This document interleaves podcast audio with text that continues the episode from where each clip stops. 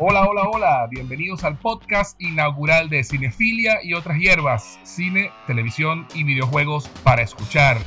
El tema con el que estrenamos este podcast está relacionado con dos de mis pasiones, el séptimo arte y el maestro del horror Stephen King. Se han hecho infinidad de adaptaciones de su obra, desde Carrie en 1976 hasta la más reciente, Doctor Sleep o Doctor Sueño en el 2019 y hoy vamos a tratar de definir cuáles son las 10 mejores adaptaciones que se han realizado de sus numerosos libros. Y acompañándome en esta aventura tengo el honor de contar con mi querido amigo, experto en King y cinéfilo extraordinaire, Pablo Sánchez Noguera. Bienvenido a Cinefilas y otras hierbas. Gracias, gracias, gracias José por tenerme en tu podcast inaugural. Y eso sí, experto, yo, ¿sabes que yo siempre digo echando broma que yo tengo, al igual que tú, un doctorado no reconocido académicamente en Stephen King? Porque marcó una etapa de, de, de, mi juventud, y yo sé que al igual que la tuya, porque eso, eso fue una de las cosas que nos hizo amigos en primer lugar. Es verdad. Bueno, Pablo, para que lo conozcan, es los que no lo conocen, porque ya es bastante conocido en las redes y en, en el medio, es productor, escritor y editor y periodista con más de 10 años de experiencia. Ha trabajado en Televen y HBO, con quien viajó por el mundo cubriendo ferias de tecnología y videojuegos durante 7 años. Pero en cuanto a nuestro tema de hoy, Pablo es una de las pocas personas que he conocido que conoce a Stephen King y a su obra tanto o más que yo. Y fue la razón, como él dijo hace un momento, por la que comenzó nuestra amistad y la razón por la que me acompaña hoy. Así que Pablo, cuéntame un poquito sobre cómo empezó tu amor por el maestro del horror. Tú sabes que eh, eh, eh, ya estaba yo medio entradito en años, estaba empezando en la universidad en ingeniería, me acuerdo yo. Okay. Cuando, porque cuando yo era niño en Maracay no era tan fácil conseguir novelas, ¿sabes? Claro. yo me acuerdo una vez en sexto grado que la maestra nos mandó a comprar unos libros de Julio Verne y tuvimos que ir a Caracas porque ninguna librería en Maracay tenía libros de Julio Verne. O sea, ahí te lo dejo así de pueblo, era Maracay en mi época. Pero cuando yo entro en la universidad, en, estamos hablando ya que el año 95, 96, eh, y después, cuando, especialmente cuando me voy a Caracas, empiezo a jurungar librerías porque yo siempre he sido muy dado a la lectura, como te digo, mis padres me compraban novelas desde muy chamo, desde muy niño leí Julio Verne, etc. Y claro, el nombre de Stephen King siempre fue famoso. ¿no? Claro. Eh, Stephen King ya era famoso antes de que yo naciera, yo nací en el 78. Y, y, había siempre un halo de misterio. Cuando veo mi primera novela de Stephen King, casualmente, me acuerdo yo en el Tecniciencia del San la vi, y era Carrie. Ok. Casualmente, yo no sabía que Carrie era la primera novela de King, sencillamente fue una que vi, estaba en oferta, estaba en buen precio, me acuerdo yo 5 mil bolívares de los viejos me costó. ¡Wow! ¡Qué memoria! Era la, en la época, sí, me acuerdo yo, porque yo tenía la maña de comprar el libro y escribirle a mano la fecha en que lo compré y cuánto me había costado. Ah, interesante. interesante. Casi todos mis libros de King, los que empecé a leer, tienen la fecha en que lo compré y cuánto me costaron. Entonces, yo me acuerdo que me llamó la atención Carrie, por un lado porque decía bestseller, por otro lado, bueno, la presentación esa roja de Plaza Janés, ¿sabes? Eh, y las letras eran así todas misteriosas. Y de paso no se veía muy larga. Me di el permiso de comprarla Empecé a leerla, me acuerdo yo, un martes, en, como a las 3 de la tarde, y para el miércoles en la noche ya me la había terminado, José. ¡Wow! Decía, jamás en mi vida yo había leído algo así. ¡Qué vaina tan buena, chamo!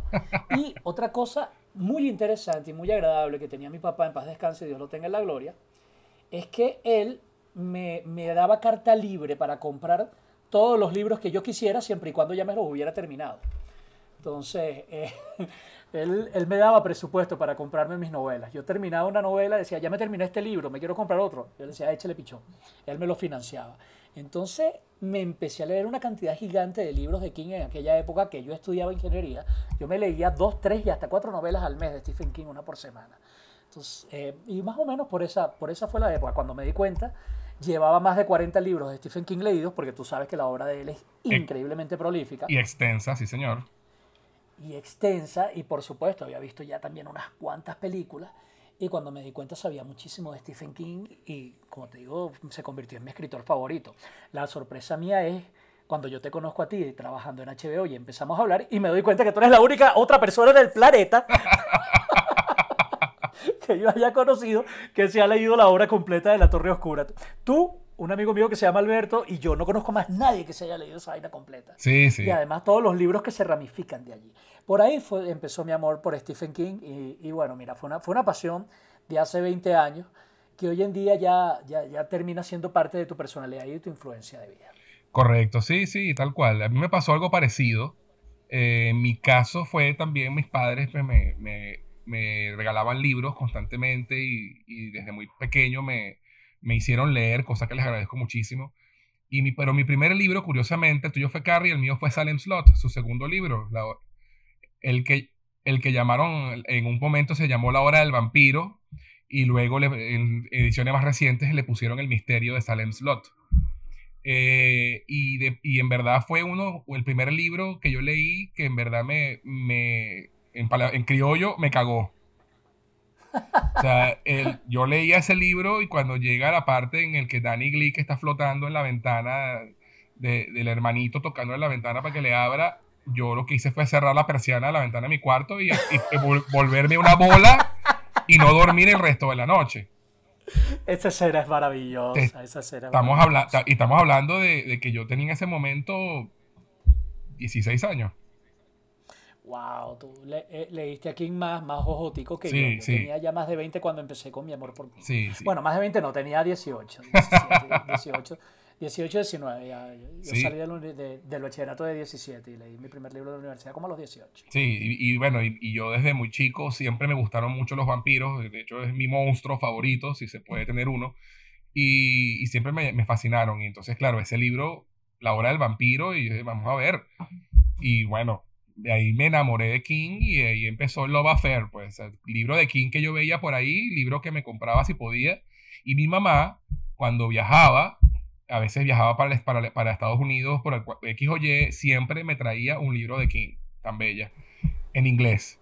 Entonces también empecé, entonces empecé a leer libros de King en inglés también.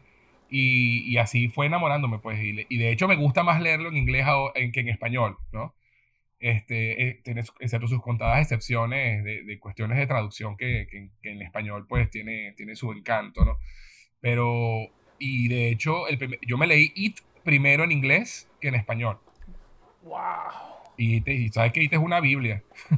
IT es, es, un libro maravilloso. Es uno.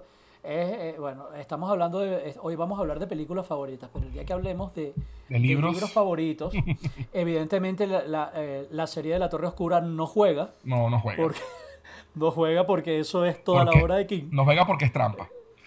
No juega porque es trampa, exacto. Pero haciendo esa obvia sección yo diría, mi libro favorito es It. Ojo, y me lo leí en castellano. No, no, okay. es, un libro. No daremos mucho en el porqué, porque eso es para discutir media hora. Exacto. Bueno, entonces creo que ya es hora de que comencemos.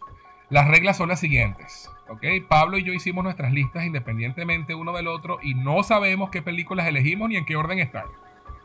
Exacto, en este top 10 de las mejores películas basadas en libros de Stephen King. Exactamente. Empezaremos con la número 10 él dice cuál es la suya, si la que él eligió como 10 yo la tengo en otro ranking, yo lo, lo, digo, hablamos de ella en el momento y seguimos y yo, yo digo mi número 10 y así vamos, excepto si está en el top 3. Entonces ahí la dejamos para cuando lleguemos a ese punto en la lista de cualquiera de los dos. Pero antes, hablemos de algunas menciones especiales, películas que no entraron a la lista, pero sí en nuestro corazoncito. Así que, Totalmente. Pablo, eh, adelante con sus especiales.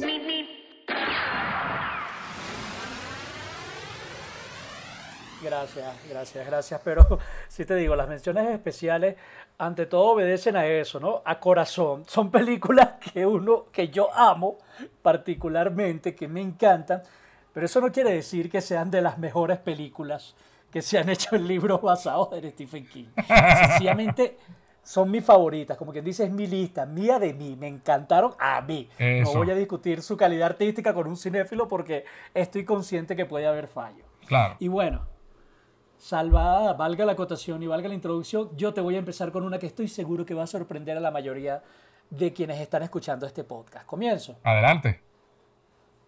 Mi primera mención especial sobre las mejores películas basadas en libros de Stephen King es una que se llama The Running Man. Oh, Arnold Schwarzenegger, María Conchita Alonso. Correctísimo. Ve- ¿Ven por qué yo amo a este sujeto? O sea, él es el único que conoce esa otra referencia. Mucha gente no sabe, José, mucha gente no sabe que esa película de Running Man, que también, por cierto, se llama igual en inglés, eh, tiene tiene el mismo título, en español ya ni me acuerdo qué título le pusieron. Sí, Eh, tiene un nombre rarísimo. El, el corredor, no sé.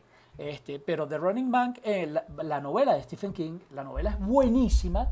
La película es un guilty pleasure, porque estoy consciente que la película es una mierda. pero, pero son esas películas de Arnold Schwarzenegger que son tan malas que son buenas. El so- ¿sabes? el so- mira, inciso, el sobreviviente le pusieron en español a la, a la película. Ok, ¿y, a- y al libro cómo fue que lo tradujeron? El Eh, eh, perseguido, creo que fue. Por lo que estoy viendo aquí en internet. Ok, El Perseguido. No me acuerdo, pero yo me leí la novela, ojo, y lo peor es que me la leí en español y ni me acuerdo del título. este, El Fugitivo, chamo. El Fugitivo. en español. Eso. El Fugitivo. No, no Harrison Ford, sino no, El Fugitivo y este era así. Exacto. Ojo, y esa novela del Fugitivo es buenísima. Sí lo es, Es una novela es una de- espectacular. Es una de las mejores novelas de Stephen King e incluso mucha gente no sabe que eso es una obra de Stephen King porque de paso hasta en la película eh, Stephen King la publicó con su seudónimo de Richard Bachman. Así es. No es por querer tirarnos la de que nosotros sabemos de Stephen King, pero Pero sabemos, pues. Para- para, para la gente que no lo sabe, Stephen King hubo una época de su vida que eh, le pegó lo que decía la crítica de él, que un crítico creo que fue que dijo una vez que él era el equivalente literario a una hamburguesa con papa frita. Correcto. Y, y otro, y otro crítico había dicho que si él publicara su lista de, de mercado sería un bestseller, porque todo lo que el tipo publicaba se convertía en un Sí, bestseller. básicamente que, el- que vendía el nombre y no necesariamente la calidad del, del libro. Correcto. Entonces, a King como que eso le pegó, como que no, no- no- quería comprobarse a sí mismo que eh, él sí podía vender a pesar de su nombre. Entonces es cuando inventa un seudónimo, que es el seudónimo de Richard Bachman, y él publica, a lo largo de su vida publicó, ha publicado siete novelas bajo este seudónimo, y al principio la gente no sabía que Richard Bachman era Stephen King, y sin embargo, esas novelas llegaron a ser bestsellers. De hecho, hay un caso buenísimo sobre Thinner, eh, Ajá. que es una, una novela que él escribió con el seudónimo de Stephen King, que un crítico dijo, se parece a algo que escribiría Stephen King si Stephen King supiera escribir. Qué ironía todo, ¿ah? Sí, esta novela del fugitivo de, de, eh, que King publica bajo el título de Richard Bachman, la llevan al cine y cuando sale al cine, la- la- los créditos dicen basada en un libro de Richard Bachman. No se menciona a Stephen King para nada. Así es. Y la película también, eh, repito, es una mención especial, porque si bien el tema que plantea el libro se llevó al cine en el mismo concepto, se tomó demasiadas licencias y es una de las peores adaptaciones de la historia del cine, porque la película no se parece en, En nada, nada. al libro, más que en el ambiente general y en la idea del El- planteamiento. la, ide- la idea básica del, del libro, exactamente. Pero a pesar de eso hicieron una película de acción, de esas que sirvió para eh, so- fundamentar y, y, ¿sabes?, a consolidar el nombre de Arnold Schwarzenegger como una gran estrella de Hollywood. Correcto. Además, además de que, perdón que te interrumpa, además que fue una, una de las películas que adelantaba su época en cuanto al tema, igual que lo fue el libro, de lo que es ahora los, re- los reality shows. En ese momento, que en ese momento no existía algo así en televisión. Entonces tenía esa novedad que también fascinó mucho a la gente que vio la película y que leyó el libro. Al estilo de Demolition Man, el tiempo ha redimido esa película. Es una película, desde ya le digo a, a- a quienes la quieran ver, para quienes gusten del cine de acción, medio cursi, de, entre comillas, de los 80, muy cheesy, valga la palabra en inglés. Exacto. Este, pe- pero si te gustan ese tipo de películas, estoy hablando de Cobra de Stallone, estoy hablando de Comando de Arnold Schwarzenegger, estoy hablando de Contacto Sangriento de Van Damme. Si a ti te gusta eh, cualquier película de Chuck Norris, si a ti te gustan ese estilo de películas y de paso, si te gustó Total Recall de Arnold Schwarzenegger, mira, The Next Best Thing, lo mejor que sigue después de eso para mí es The Running Man.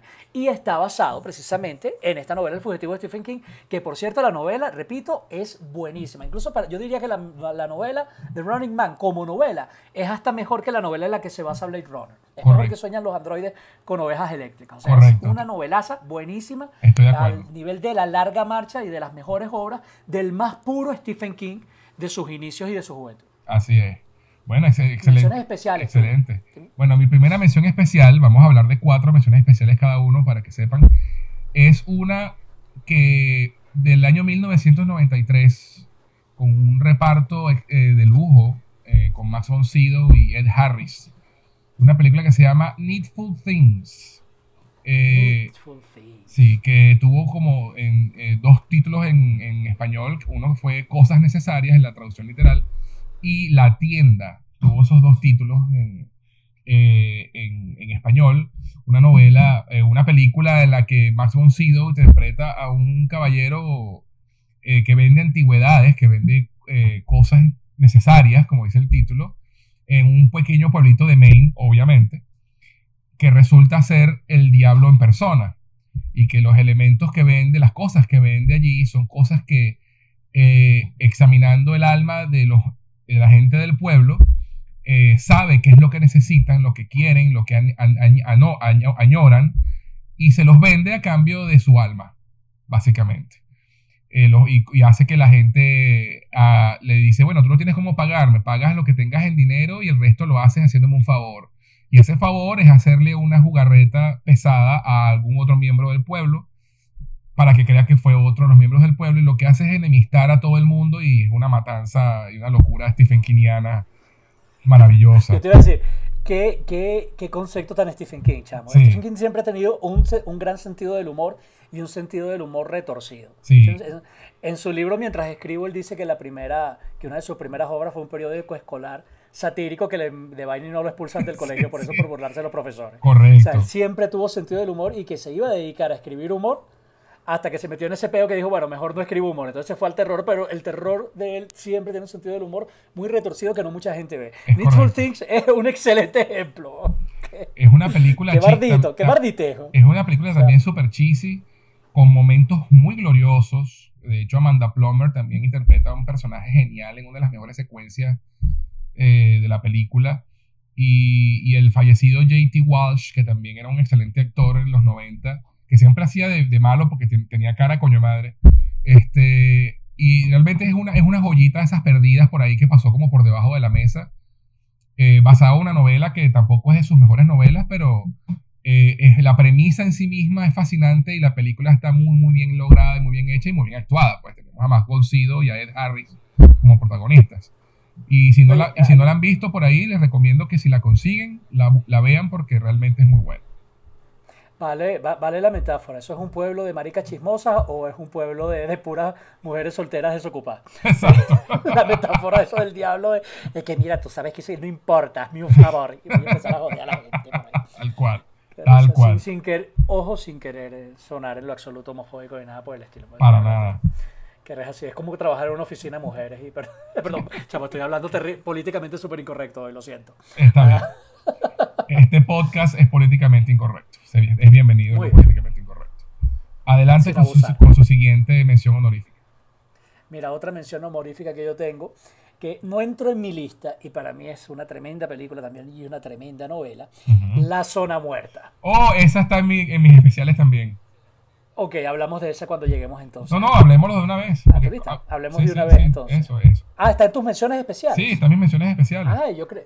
Perdón, por un momento te entendí que había sido la lista. La Zona Muerta. Por favor, Christopher Walken, chamo. Ah, es maravillosa. Todavía hoy, yo, yo, creo que la mayoría de la gente conoce el concepto de la zona muerta por el capítulo de Halloween de Los Simpsons en que Homero, en que Flanders, perdón, tiene el accidente y empieza a ver el futuro. Ajá, ajá. Señor, quienes hayan visto eso, señores, eso es una película de los 70. no, y, no solamente Christopher Walken, eh, el político que quiere asesinar es, si normal no recuerdo, Martin Sheen. Martin Sheen, el papá de Charlie Sheen, por favor. Buenísimo, hace un papel genial. Una película de, David Cronenberg, por cierto, un tremendo director. Y hay quienes dicen que esa película se adelantó a su época porque durante la época de la campaña de Donald Trump, antes de ser presidente de los Estados Unidos, comparaban al personaje que había descrito Stephen King en esa novela con Donald Trump. Correcto, correcto. La, ¿En qué se basa la película para quienes no la conozcan? The Dead Zone. Le digo en español porque la traducción es literal, la zona muerta. The Dead Zone. Eh, también fue una de mis primeras novelas de Stephen King. Yo te digo, después de Carrie, eh, creo que mi segunda novela fue La zona muerta, fue The Dead Zone. Y, me acuerdo que nos fuimos para la playa eh, en un viaje, una amiga de mi hermana nos invitó y nos quedamos un fin de semana en Tucaca. Y yo cuando no estaba en la playa, que estaba en el apartamento, bueno, todo el mundo jugando cartas, jugando dominó, y yo pegado con el libro como un bolso. no lo podía soltar, era buenísimo. Es eso, ¿no? Eh, Christopher Walken eh, eh, encarna a un, a un maestro de escuela que un día tiene un accidente y cuando se despierta tiene la capacidad de cuando toca a alguien ve el futuro. Entonces es buenísimo porque... Ve, y, ve, y, ve, y ve el futuro de esa persona en específico. Correcto. Y bueno, en, en- algún momento toca un político y va que va a destruir Estados Unidos, y va a iniciar la Tercera Guerra Mundial, entonces el tipo se dedica a matarlo, y a querer matarlo y demás, y por ahí se va la novela. Es una Es- excelente película y una gran novela también. Total, total. No sé. Siguiente mención especial tuya. A ver, mira, mi siguiente mención especial es una película del no- de 1998 con también con un, un gran, un gran reparto eh, que se llama Apt Pupil, el alumno aventajado. Pupil. El alumno aventajado. Eh, que le- aquí le pusieron a la película, eh, si mal no recuerdo, El aprendiz o algo así. Con Brad Las Renfro. flipantes aventuras. Sí, el- con Brad Renfro y con el gran Ian McKellen. Una película dirigida por Brian Singer justo después de hacer X-Men. Eh, o justo antes de hacer X-Men. Eh, La hizo después de Sospechosos Habituales y antes de X-Men. Y, y es una película basada en una novela corta de Stephen King que forma parte de ese gran libro de las cuatro estaciones. Y está basada en, en un- en un adolescente que, que se obsesiona con el tema del holocausto cuando lo ven en, el- en la semana del holocausto en el, su liceo, en su colegio, y descubre que un vecino de su, de su barrio es un nazi que está escondido allí, de un nazi verdadero, un señor ya mayor. Y entonces él empieza a extorsionarlo para que le cuente, para saber de primera mano las historias, porque él decía que las que le contaban en su colegio estaba como sanitado, ¿no? Como muy, muy limpio y no contaban, no, no ahondaban en profundidad.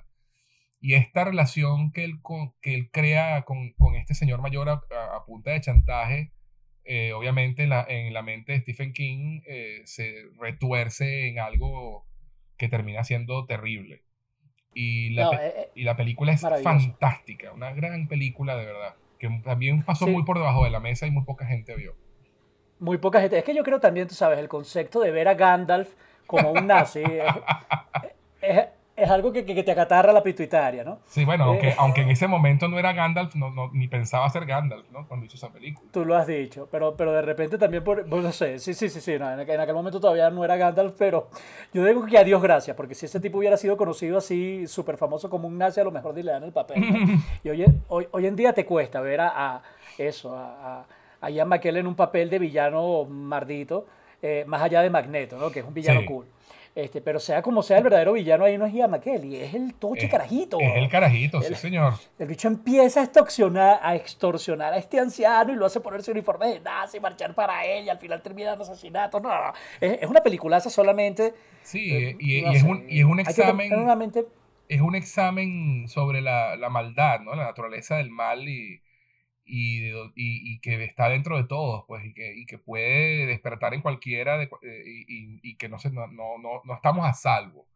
Simplemente, como decía el Guasón en The Killing Joke, solo hace falta un mal día y un empujoncito y caes. Y entonces, Totalmente. Y, y una de las actuaciones que también más me gustó ahí es un personaje súper secundario o hasta terciario, pero fue Ross de Friends en la Sí. época de Friends. Tú Correctísimo. decías, ¿qué hace Ross ahí? O sea, el pana me rompía la película, no es, te un- es uno de sus, de sus maestros del, del colegio. De verdad es una excelente Correcto. película, también se la recomiendo para que la vean. Bueno, tu tercera mención honorífica, o cuarta Mi ya, ¿no? tercera, mi, mi- mi- mi- sí, no, mi tercera. Ajá. Este, mi tercera mención honorífica es eh, una película que ha sido, que, que- que es histórica desde el punto de vista de Stephen King y que ha caído en el olvido, a Dios gracias, para mucha gente, y que se llama Maximum Overdrive. Overdrive. yo sabía ¿Por que me ibas a nombrar esa película, yo lo sabía. Después de la introducción no sabía que iba a estar ahí. Por- por- ¿Qué, qué pasa con Maximum Overdrive? Maximum Overdrive es una de las películas más malas jamás hechas basadas en Stephen King. Correcto. Pero lo interesante, para quienes no lo sepan y valga la curiosidad en el podcast, es la única, es la única película de Stephen King que ha tenido a Stephen King como director de la película. Correcto. O sea, o sea Stephen King, él ha escrito decenas de películas, decenas de series. Él escribió hasta capítulos para Batman y para Expedientes Secretos X, por el amor de Cristo. Exacto. Pero él nunca había dirigido. Y finalmente en Hollywood el tipo tenía tanta, tanta fuerza que le propusieron, bueno, ¿por qué, no, ¿por qué no diriges tú una película basada en un libro tuyo? Y es cuando él dirigió Maximum Overdrive. Bueno, la película está mala, pero tan mala. Que hay que verla. más?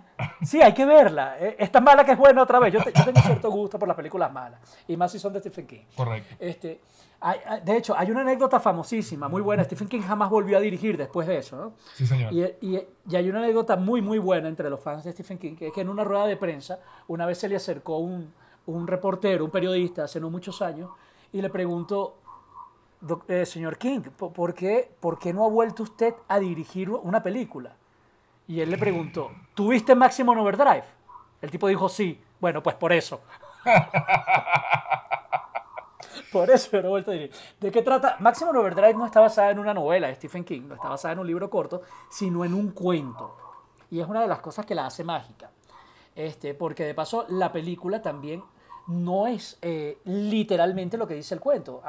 muy al estilo de The Running Man, pero sin caer en tamaña, tan, tanta exageración eh, Maximum Overdrive eh, se toma muchas libertades con relación al eh, cuento original, pero mantiene la esencia de lo que King quería contar.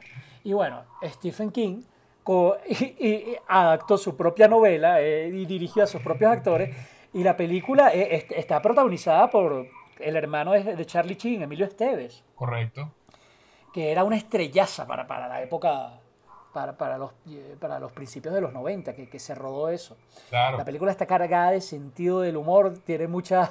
Es, cuando pasa un meteorito cerca de la Tierra y las máquinas se vuelven locas. Entonces básicamente se trata de que los autos cobran personalidad y como que quieren destruir a la raza humana. E incluso la película empieza con Stephen King, que hace de extra en su propia película, está tratando de sacar dinero de un cajero y el cajero le dice, you're an asshole. Exacto. Eres, un, huevón. Eres un cabrón, sí. Eres un cabrón. Y, el tipo le dice a su esposa, cariño, el cajero me está diciendo que soy un cabrón. Y así empieza la película, coño. ya por ahí tú dices, esta mierda va a ser mala. Pero tenía algo muy bueno, música de ACDC. Eso Así, Aunque creo que ese tema en específico no está, pero qué vaina tan buena, chao. Todo con música de ACDC suena mejor. Stephen King es bastante rockero. Ahí. Mucha gente no sabe que él tiene, una banda de rock y toca la guitarra. Es correcto. Aunque como, como rockero él es un gran escritor. y te lo diría él mismo. Él mismo dice que él como guitarrista de rock es un gran escritor y punto.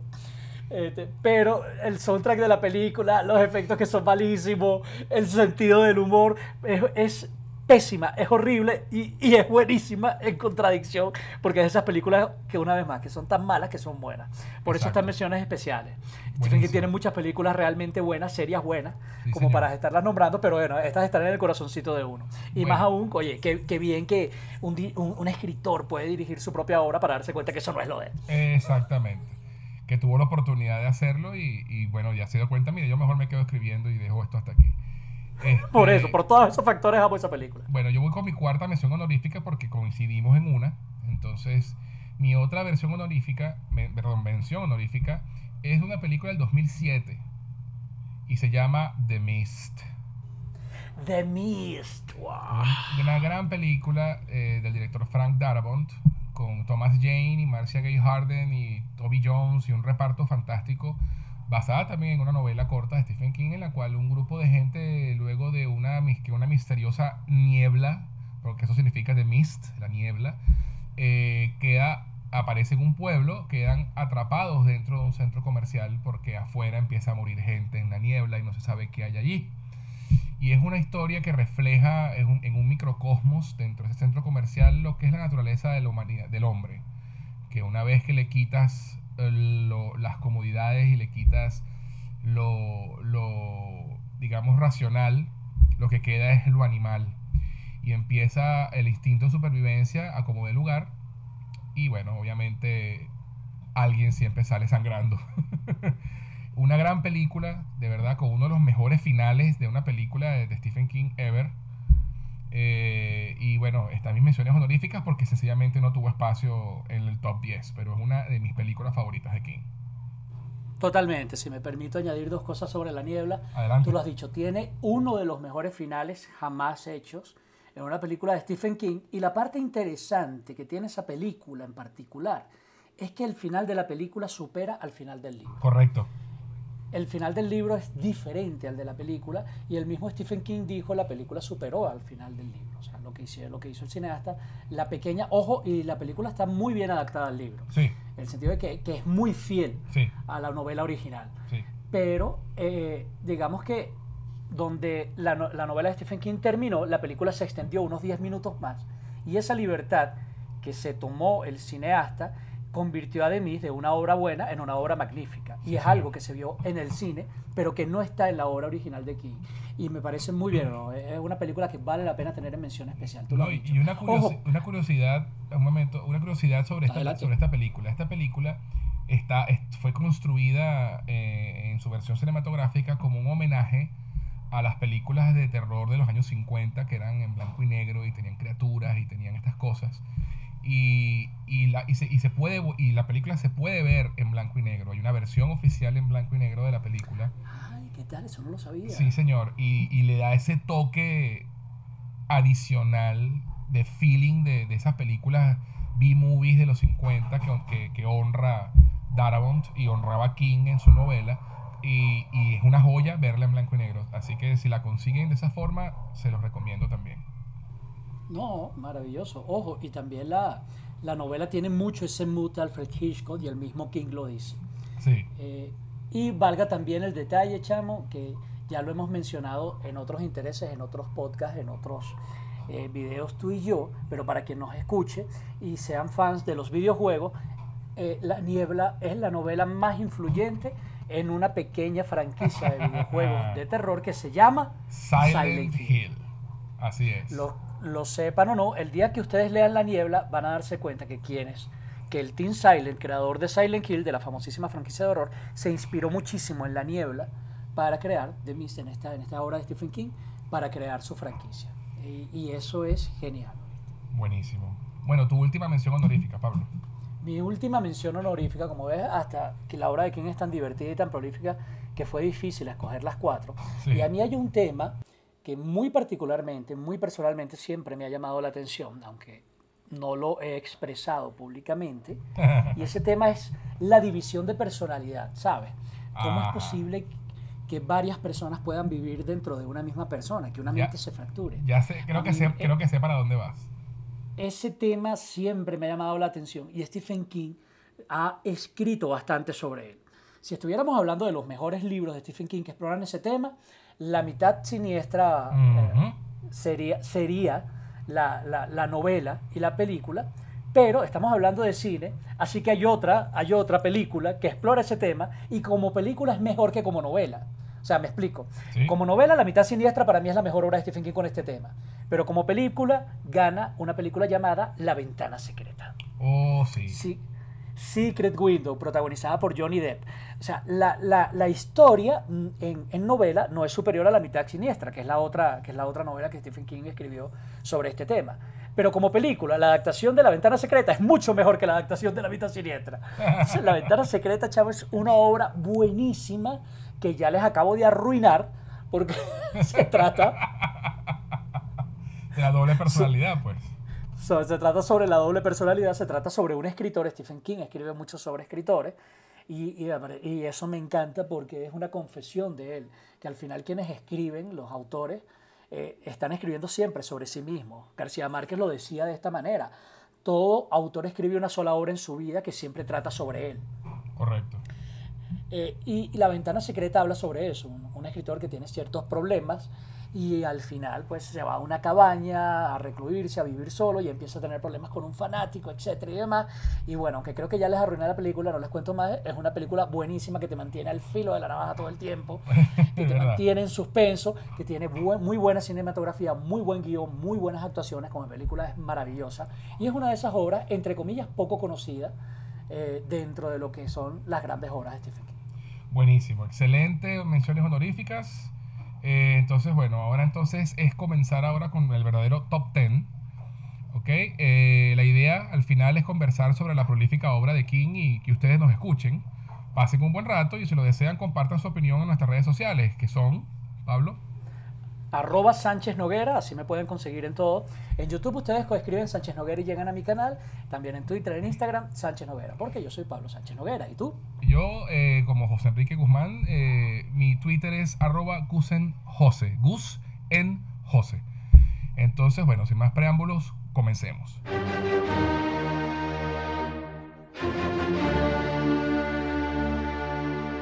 ¿Cuál es tu número 10? Mi número 10 de las obras de Stephen King eh, adaptadas al cine o de las películas basadas en libros eh, de Stephen King es Los Niños del Maíz. Oh, vaya, vaya, vaya. Esa no está en mi lista, así que podemos hablar libremente. Bien pudo haber entrado en una mención especial por muchas razones, pero para mí entra en el top 10 también por muchas razones poderosas. Esta película también se considera, entre comillas, y en, lo que es la crítica y el cine serio, como una película mala, pero eh, no llega a ser una, una, cosa tan terrible como, por ejemplo, lo de Running Man con Schwarzenegger. O sea, no, es otra cosa. Los niños de Maíz obedecen a ese tipo de películas, mejor dicho, se enmarcan de, entran dentro de lo que son las películas de terror de los años 80, que, que, hacían época y está basada en un cuento corto de Stephen King. De hecho, a mí me parece que la película supera y supera por mucho al relato del propio Stephen King. ¿Te parece? A mí me parece que sí, chamo. A mí me gusta bastante la adaptación que hicieron. es un gusto muy personal. Yo la detesto, de hecho. Yo lo sé, yo lo sé. Yo detesto esa película, me parece terriblemente mal actuada. Linda Hamilton, que generalmente es tan buena actriz, está terrible. Ahí esa película para mí la salva es el, carajito principal que se me olvida el nombre. Malaquías. Malaquías, ese. de hecho, te iba a decir, la actuación de ese chamito es escalofriante. Sí, lo es. Ah, ah, para mí, ese chamo, y menos mal que tú lo rescatas, está a nivel de, lo que pudo haber sido la actuación del niño de la profecía. Y cuidado y no hasta un poco más fuerte, porque el chamo tuvo mucho más peso en sostener la película, porque en general es una película, entre comillas, una película serie B, es una película de terror barato, es una película mala, pero la actuación del chamo es triple A para empezar. Sí lo es, sí lo es. Y por otro lado, el, el planteamiento de la película es muy de un universo, es muy de una ridiculez increíble, pero que cobra credibilidad por la manera en que Stephen King lo escribió. Se trata eh, de una pareja, se nota de un, matrimonio joven, eh, que se pierde en algún pueblo rural de los Estados Unidos y termina llegando, eh, o mejor dicho, se pierde en una carretera de los Estados Unidos y terminan llegando a un pueblo en donde no hay ningún adulto, donde todos son niños y están gobernados los niños por un líder que es un chamito, Malaquías, que tiene como 10 u 11 años y, y su mano derecha, que es el pelirrojo adolescente, que ese tipo también me, me da calofrío. y, y todos son gobernados, todos los niños, por una especie de fundamentalismo religioso de un monstruo invisible. Que al parecer, al principio uno cree que nada más existe en la imaginación de los niños, pero luego te das cuenta de, a ver, de que el monstruo es real. Y a mí me, me encanta, José, por el simbolismo, más allá, aunque en el momento en que la vi no la entendí de esa manera, hoy, que vaina a ver una, uno las cosas eh, a la luz de la adultez que le busca significado a todo. Pero cuando te pones a ver que la película es una metáfora de cómo el poder religioso mantiene en el retraso y en el aislamiento a, la sociedad y hace que todos se comporten como niños ciegos sin alguien adulto que les dé un par de cachetadas y le diga, carajito, coño, despierta, es hora, de crecer, existe un mundo detrás de este pueblo. Es correcto. ¿Sabes? Habla, habla sobre el poder de las religiones, de las sectas y de los fanáticos que aceptan las verdades y apunta todo de miedo y de terror. En ese sentido, me parece una metáfora brillante y genial sobre los peligros de los fundamentalismos religiosos. Estoy de acuerdo con eso y de hecho a mí me gusta mucho la novela, el cuento corto, este, mucho más que la película, porque bueno, yo creo que no supero lo mal actuada que está y, la, novela, pues, ¿sabes? Te, hace que tu imaginación lo, lo, lleve más allá. O sea, me gusta muchísimo la historia de, de los niños del maíz y, y, me encantó la novela escrita, pero la película de verdad para mí no, o sea, no pude no pude con ella.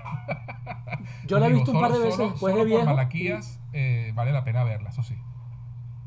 Va, por lo menos vale la pena verla para quitarte la curiosidad. Y repito, te tiene que gustar ese estilo de película serie B eh, de terror de los años 80. No, y a mí me gustan, pero es que el, el tema fue que yo leí primero la, la, novela y luego vi la película y creo que esto a mí me, me chocó. Eh, Eso ah, es uno de los detalles también de las diferencias que tenemos tú y yo. Yo primero vi la película y después leí el libro. Sí. Y, y, me gust, y me gustó. Es interesante cómo una cosa influye a la otra. No, y además la, la, historia tiene un, un ligero o, toque, homenaje Lovecraftiano. Eh, Correcto. Con este tema de, este monstruo invisible, este demonio invisible que vive en el maíz y se alimenta de sangre y tiene estas, estas cosas eh, eh, Lovecraftianas y de ese tipo de terror que, del que Stephen King es fanático. Y, y de verdad que tiene ese toque perfecto que, que leyéndolo te, te da escalofrío. De verdad te da escalofrío. Leyéndolo te da escalofrío, leyendo notas la influencia de Lovecraft y te reconozco que en la película no se nota la influencia Lovecraftiana, porque es muy difícil de plasmar también. Sí, sí, es complicado, es complicado. Bueno, pero un excelente número 10. Y valga también la, última anécdota de los niños del maíz, la única que vale la pena es la primera, después se hicieron como 50 secuelas. Sí, todas son horribles. Y valga la acotación también, debido a las secuelas de los niños del maíz y las secuelas de Cementerio de Mascotas, fue que Stephen King empezó a añadir en los contratos cuando firmaba eh, con los estudios que no se podían hacer secuelas en sus de sus libros sin su autorización. Porque él mismo reconoce que las secuelas tanto de Cementerio de Mascotas como de Los Niños del Maíz son tan malas, pero tan malas que a él le daban vergüenza y él dijo, yo no puedo seguir permitiendo que se utilicen los títulos de mis obras para hacer unas vainas tan horribles. Correcto. Entonces él añadió esa cláusula después de eso. Entonces, valga también, me gustan esos detalles históricos. No, no, buenísimo. además, por eso estás aquí. Por, por ese, ese aporte adicional que, tu conocimiento sobre el maestro del horror eh, nos puede, puede darle a, este, a esta conversación. Bueno, mi número 10... ¿Cuál es tu número 10? Tengo curiosidad. Mi, número 10 eh, es Carrie. Carrie, wow. La película de Brian De Palma con Sissy Spacek. Eh, la clásica y muy conocida historia de la niña feucha, entre comillas, que es criada por una madre extremadamente religiosa. Stephen King y la religión siempre han tenido choques. Eh, y que termina desarrollando poderes telequinéticos y al, y ser víctima de una terrible broma pesada el día de la fiesta de graduación, eh, pues se le vuelan los tapones y acaba con todo. Eh, es una película muy buena, extraordinaria para su época sigues, los últimos 20 minutos siguen siendo una de las mejores secuencias de suspenso jamás puestas en celuloide. Pero está en número 10 en mi lista porque, a mi juicio, no envejeció bien. Es una película que ahora tú la, tú ves ahora y, y el, el, estilo de la música, que de hecho imita mucho el tema de psicosis, este, y, y otras cositas más, pues la hacen sentirse un poco dated, ¿no? Y por eso no está, está tan abajo en mi lista, pero está en mi lista porque realmente es una película extraordinaria que en su momento asustó muchísimo a todo el mundo con ese, ese primer, esa, fue uno de los primeros jump scares eh, en el mainstream del cine, desde esa escena final en la que está, la escena sale, final, sale la mano la tumba. de la tumba y todo esto, eso no se había visto algo así en el cine hasta ese momento. Y mucha gente que la vio en, su, en los 70 recuerda mucho ese, ese, momento como uno de los sustos más grandes que se ha, dado en su vida en el cine. Entonces, bueno, una gran película con una gran, un gran tercer acto, un, gran final, pero que tiene, tiene un poco de problemas de ritmo debido a su edad, digámoslo así. Por eso está en el número 10. no sé si está en tu lista. está en mi lista. ¿Te digo en qué número estaba? ¿En qué número estaba? en el número 6. Yo la tengo como la sexta dentro de mi lista. Yo la tengo más, le, le, tengo más, más, honor que tú, aunque reconozco que todo lo que has dicho es verdad. ¿Y qué opinas? Bueno, háblame, cuéntame tus impresiones de, de Carrie entonces, de una vez. Tres, tres, cosas que quería comentarte sobre Carrie. En primer lugar, no sé si lo sabes, pero ojo, fue el debut de John Travolta en el cine. ¿eh? Sí, sí, señor. Su primera película. Su primera película. Tiene un papel secundario, casi que terciario, en la película, pero fue la primera Sí, terciario, sí, pero fue la primera vez que apareció. Es el novio de la villana de la película. Totalmente. De hecho, todavía hoy tú te metes y buscas las mejores películas de horror de todos los tiempos y Carrie siempre te aparece en las listas de, de las 20 primeras o de las 100 primeras. Es una maravilla. Ojo, la del 76, porque después se hicieron, creo que se han hecho dos adaptaciones más que han sido una mierda. Sí. Valga la palabrota. Y una secuela también, Carrie 2, The Rage. Totalmente. Casi una, una soberana mugre. La cara de Sissy Spacek, tú lo has dicho, en aquel momento cuando le echan la sangre encima, eh, eh, era terrorífica, pero hoy en día se ve hasta cómica en ese sentido. ¿no? Sí, aunque, sí. aunque la tipa actúa, bueni- la actúa buenísima, hay que Estuvo, reconocer. estuvo nominada al Oscar. Sí, sí, sí, sí. Sí. Y tú lo ves fuera de contexto. Tú ves esa que- escena en en un clip en YouTube y la tipa se ve comiquísima, con esos ojos que se le salen así como chivo comiendo tamarindo. Ajá. Me decías, perdón. No, que, que Sissy Spacek estuvo nominada por, por esta película, es una de las pocas veces en que se ha nominado una actuación de película de terror a- al Oscar, ¿no? Porque realmente fue muy impactante en su momento. Igual que la que hacía, igual que la que hace de su madre, que se me escapa el nombre ahorita de la actriz. Pero tremenda Eh, actuación. Para mí la mejor actuación de la película fue esa. Sí, también estuvo nominada y de hecho ella comenta como dato curioso que cuando eh, ella hi- hizo la actuación, ella realmente no eh, pensaba que la película era, era, era, era una sátira porque era tan over the top, tan exagerada, que ella decidió, dijo, bueno, yo voy a hacer esta actuación over the top y, result- y resultó ser fantástica y, y memorable y ella lo hizo con la intención de ser exageradamente a propósito. Exagerada Ella fue súper exagerada, pero es muy creíble. Le da mucha credibilidad. Sí, sí, sí, sí. Realmente es un personaje terrorífico. Y como tú, digo, como tú dices, aportando algo más sobre Stephen King, sobre esta novela, algo que yo sé que tú sabes, pero a lo mejor no sabe la mayoría de la gente que nos escucha. Primero, que Carrie fue la primera novela de Stephen King. Eso Correcto. es, eso es un tremendo dato, fue la que lo catapultó. Lo segundo es que él no creía en su novela. A mí me encanta echar este cuento y lo voy a echar de la manera más rápida posible. Sí. Él empezó a escribir Carrie y después de que escribió los primeros dos o tres capítulos, él echaba el cuento. En aquella época Stephen King era pobre, era maestro de escuela, no tenían teléfono, vivían en, en- en- ¿cómo que se llama esto? En una de esas casas rodantes. Ajá, un motorhome. Eh, un motorhome era, era que vivía, tenía a su hija, tenían problemas económicos fuertísimos y el hombre todavía llegaba todos los días de su segundo trabajo, porque él trabajaba como maestro de escuela y lavando sábanas en una lavadora industrial que le llegaban muchas sábanas de un hospital. O sea, el Correcto. tipo era horrible. Y aún así llegaba todas las noches a sentarse en su maquinita de escribir, en la mesita de jugar de su hija, a escribir sus historias porque él tenía el sueño de ser novelista. O sea, Correcto. era una situación difícil. El tipo estaba pero pelando bola y aún así le estaba echando bola, valga, Así es. valga, valgan las palabras. Es una inspiración, Carrie, en, en ese sentido. ¿Por qué? Porque el tipo agarra, escribe sus dos, tres primeros capítulos, lee esos primeros capítulos y dice, esto es una mierda,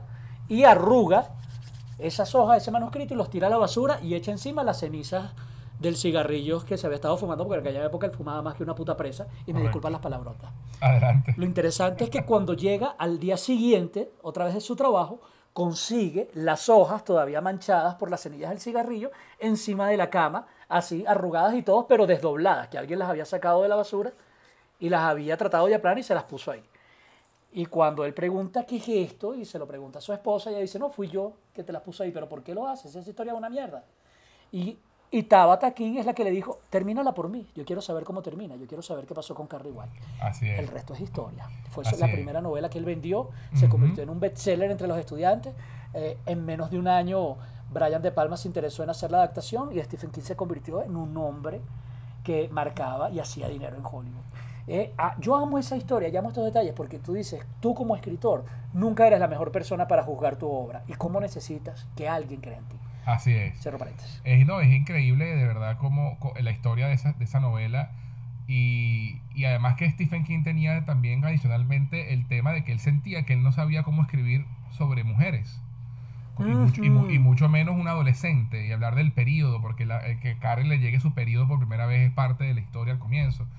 Y eso también le daba inseguridad y también fue su esposa la que le- lo, lo apoyó también en ese sentido, ¿no? Dale, que está, es, vas bien, vas bien, sigue, quiero saber qué pasa.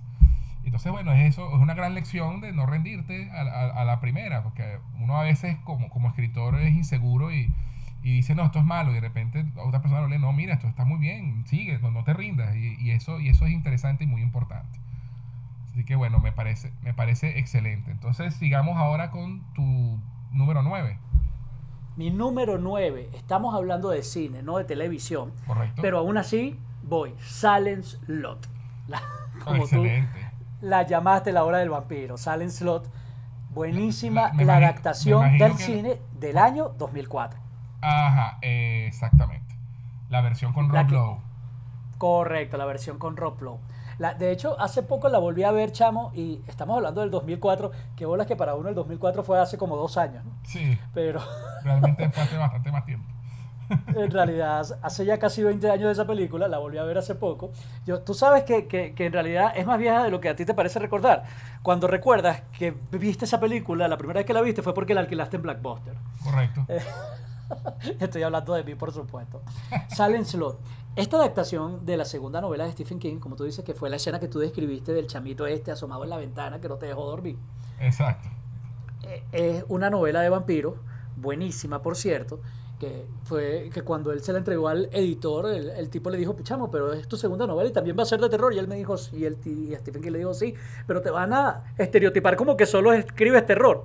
Y Stephen King dijo, güey, ¿qué le vamos a hacer? Pues? o sea, Tipo muy es lo que hay. Stephen King, realmente. el tipo dijo, yo no escojo lo que escribo, lo que voy a escribir me escoge a. Él, King es muy interesante leer sobre el proceso de escritura. Pero bueno, el punto es que esta película de Silent Slot del 2000, se hizo una adaptación, fue la segunda novela de Stephen King, así de vieja es. Eh, para que vean, la primera novela fue Carrie y la película sale en el 76. Su segunda novela es Silent Slot y yo estoy hablando de una película que sale en el 2004. O sea, hay un, hay un tiempito ahí. En los años 70 se hizo una serie de televisión basada en Silent Slot que ha envejecido muy mal, al fin y al cabo es televisión, aquí estamos hablando de cine, no voy a entrar en más detalles sobre esa serie, pero esta película basada eh, en, en este libro de Stephen King me parece increíblemente bien adaptada, José. Eh, Slot es una de las obras también más largas, interesantes, y eh, fue la primera novela de Stephen King en donde él explora ese tema que es recurrente en la literatura de él, que son los problemas internos de un pueblo. Sí, el, pue- el pueblo, Perdón. chi- el pueblo chiquito, infierno grande, básicamente. Exactamente, Peyton Place. Él, él ha dicho que él quería crear un híbrido como la novela americana, una mezcla entre el Conde Drácula y Peyton Place. Y en su, él mismo llama arrogancia de juventud, creyó que era posible y fue cuando escribió Silent Slot. Y la, la novela es maravillosa. Fantástica. Y yo la, yo la leí primero, mucho antes de, de- de ver la película. Y repito, yo, yo empecé con King en la universidad como en el 95, 96. La película salió en el 2004, más o menos en esa época fue que me la leí en el 95, 96, 97, y, y a mí me decía, adaptar esto al cine debe ser súper difícil. No, bueno, eh, Silent Slot es una cátedra de cómo adaptar bien una novela tan larga y tan compleja. Porque es. la novela es larguísima, tiene muchos detalles, tiene muchos personajes, y tú dirías, esto tiene que ser una miniserie o una serie de televisión, y Silent Slot, si bien es una película larga, eh, me acuerdo que traía dos DVDs, si mal no recuerdo, Sí, sí. la, la edición que, que alquilamos en Blackbuster, Correcto. está increíblemente bien adaptada, deja de lado lo que, lo que es desecho, se queda con lo esencial y una, como tú lo nombraste, Rob Lowe para mí hace una de las mejores actuaciones que ha hecho en su vida y ha pasado, entre comillas, también por debajo de la cuerda para mucha gente que no conoce eh, las novelas de Stephen King o obras de Stephen King. Es una película que ha quedado en el olvido, que hizo ruido en su momento y sencillamente me encanta. Si te gustan las historias de vampiros, Sí, sí. Silent Slot del año 2004 es una de las mejores películas de vampiros que puedes ver. En De- serio, ojo, y es muy, muy vampiro clásico. Sí. La premisa de Silent Slot es qué pasaría si el conde Drácula llegara a un pequeño pueblo en Estados Unidos. Y de ahí para adelante, pare usted de contar. Es maravilloso lo que ocurre. Sí, no, además tiene un reparto excelente. Está Donald Sutherland, eh, Samantha Mathis y, y Rutger Hauer, que es Kurt Barlow, que es el equivalente a Drácula, en un uno de sus mejores papeles. Además de eh, que este libro y esta película tiene uno de los mejores personajes de toda la, la historia El universo de Stephen King, el universo de Stephen King, gracias, que es el padre Callahan Uf, interpretado por James Cromwell, un excelente actor. De verdad es una, es una película excelente que también recomiendo. No está en mi lista, pero está en mi corazón. Donald Sutherland para mí hace para mí tremendo papel y tú lo has dicho, el padre Callahan, no entremos en detalle porque no vamos a hablar de No, no, no, no. Pero, pero bueno, sin comentarios adicionales. Buena película. ¿Cuál es tu número 9, José? Mi número 9 es una más o menos reciente. Eh, está basada en uno de esos libros que también no fueron tan famosos ni tan populares de King, pero cuya adaptación me, me- me dejó con la quijada en el suelo porque era de esos, de esos libros que al yo leerlo pensé igual que tú con Salem Slot, esto es muy difícil de adaptar. Y estamos hablando del juego de Gerald. Oh, buenísima. Yo la vi gracias a ti, chico. Sí, de hecho. Tú fuiste el que me dijo, tienes que ver eso, y la vi, tú lo has dicho. Yo también pensé, esto es inadaptable. De verdad, ese fue uno de esos libros que yo al leerlo me, la- me quedé pegado en- eh, y no lo podía soltar de lo fascinante que es. Es, es fascinante, explica la premisa, ¿de qué trata ese Sí, libro? Ese, libro es una locura. Es fascinante. Una pareja ya que tiene unos cuantos años juntos Y, el, y como pasa con muchas parejas, pues la vida sexual ha, ha decaído un poco. Y ellos deciden eh, irse a una cabaña en el bosque, así apartarse de la, de la, de, la ciudad y echarse una escapadita eh, para hacer algo, tú sabes, un poco kinky, un poco atrevido, a ver si la vida sexual se les despierta. Y, el tipo, el esposo de esta mujer, eh, tiene la idea de, de, esposarla a la cama, ¿no? Y hacer ese jueguito de, de sexual de yo te voy a esposar y te voy a poseer y todo el tema. Pero ellos están teniendo problemas como pareja. Ella está, está medio renuente a hacerlo, pero quiere hacerlo para complacerlo. Y estando ella ya esposada a la cama, tienen una discusión. Y en medio de esa discusión, ella le da un golpe para alejarlo de ella en, en, el pecho. Al tipo le da un infarto y se muere. Entonces, ¿qué pasa? Ella está esposada a una cama empieza la novela. Exacto, eh, ese, es el comienzo de la historia, de lo que va la historia. Ella está esposada en una cama, en medio del bosque, donde nadie está cerca, y su esposo, que, que es el que, tiene, que le puede quitar la esposa, se murió de un infarto.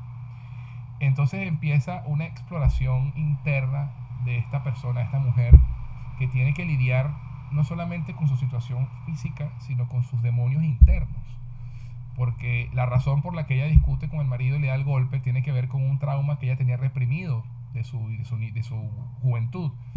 Y empieza a explorar este, e, e, esta psicosis de esta mujer, esta psique, perdón, de esta mujer, donde empieza a darse cuenta de muchas cosas, donde empieza a tener conversaciones consigo misma.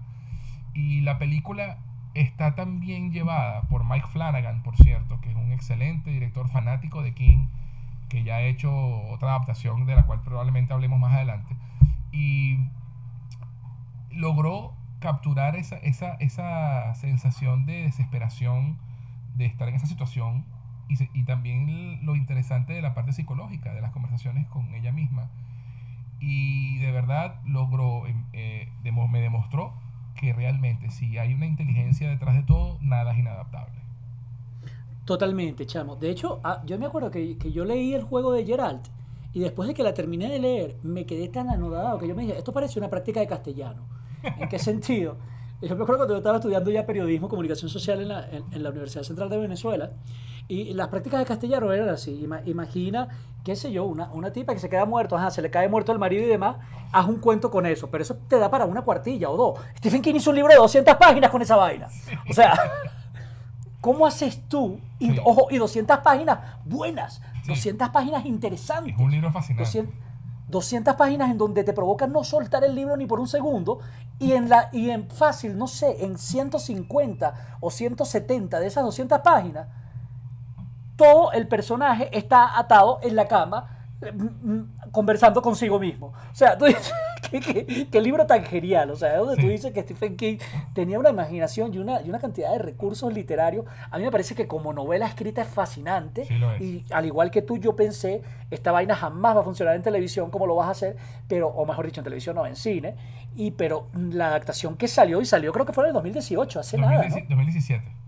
2017, hace apenas exacto, hace poquitísimo.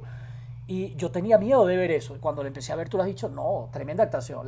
por cierto, es una de esas adaptaciones que salieron eh, producidas por Netflix. está en Netflix. Quienes la quieran, échenle un vistazo, la van a conseguir en Netflix.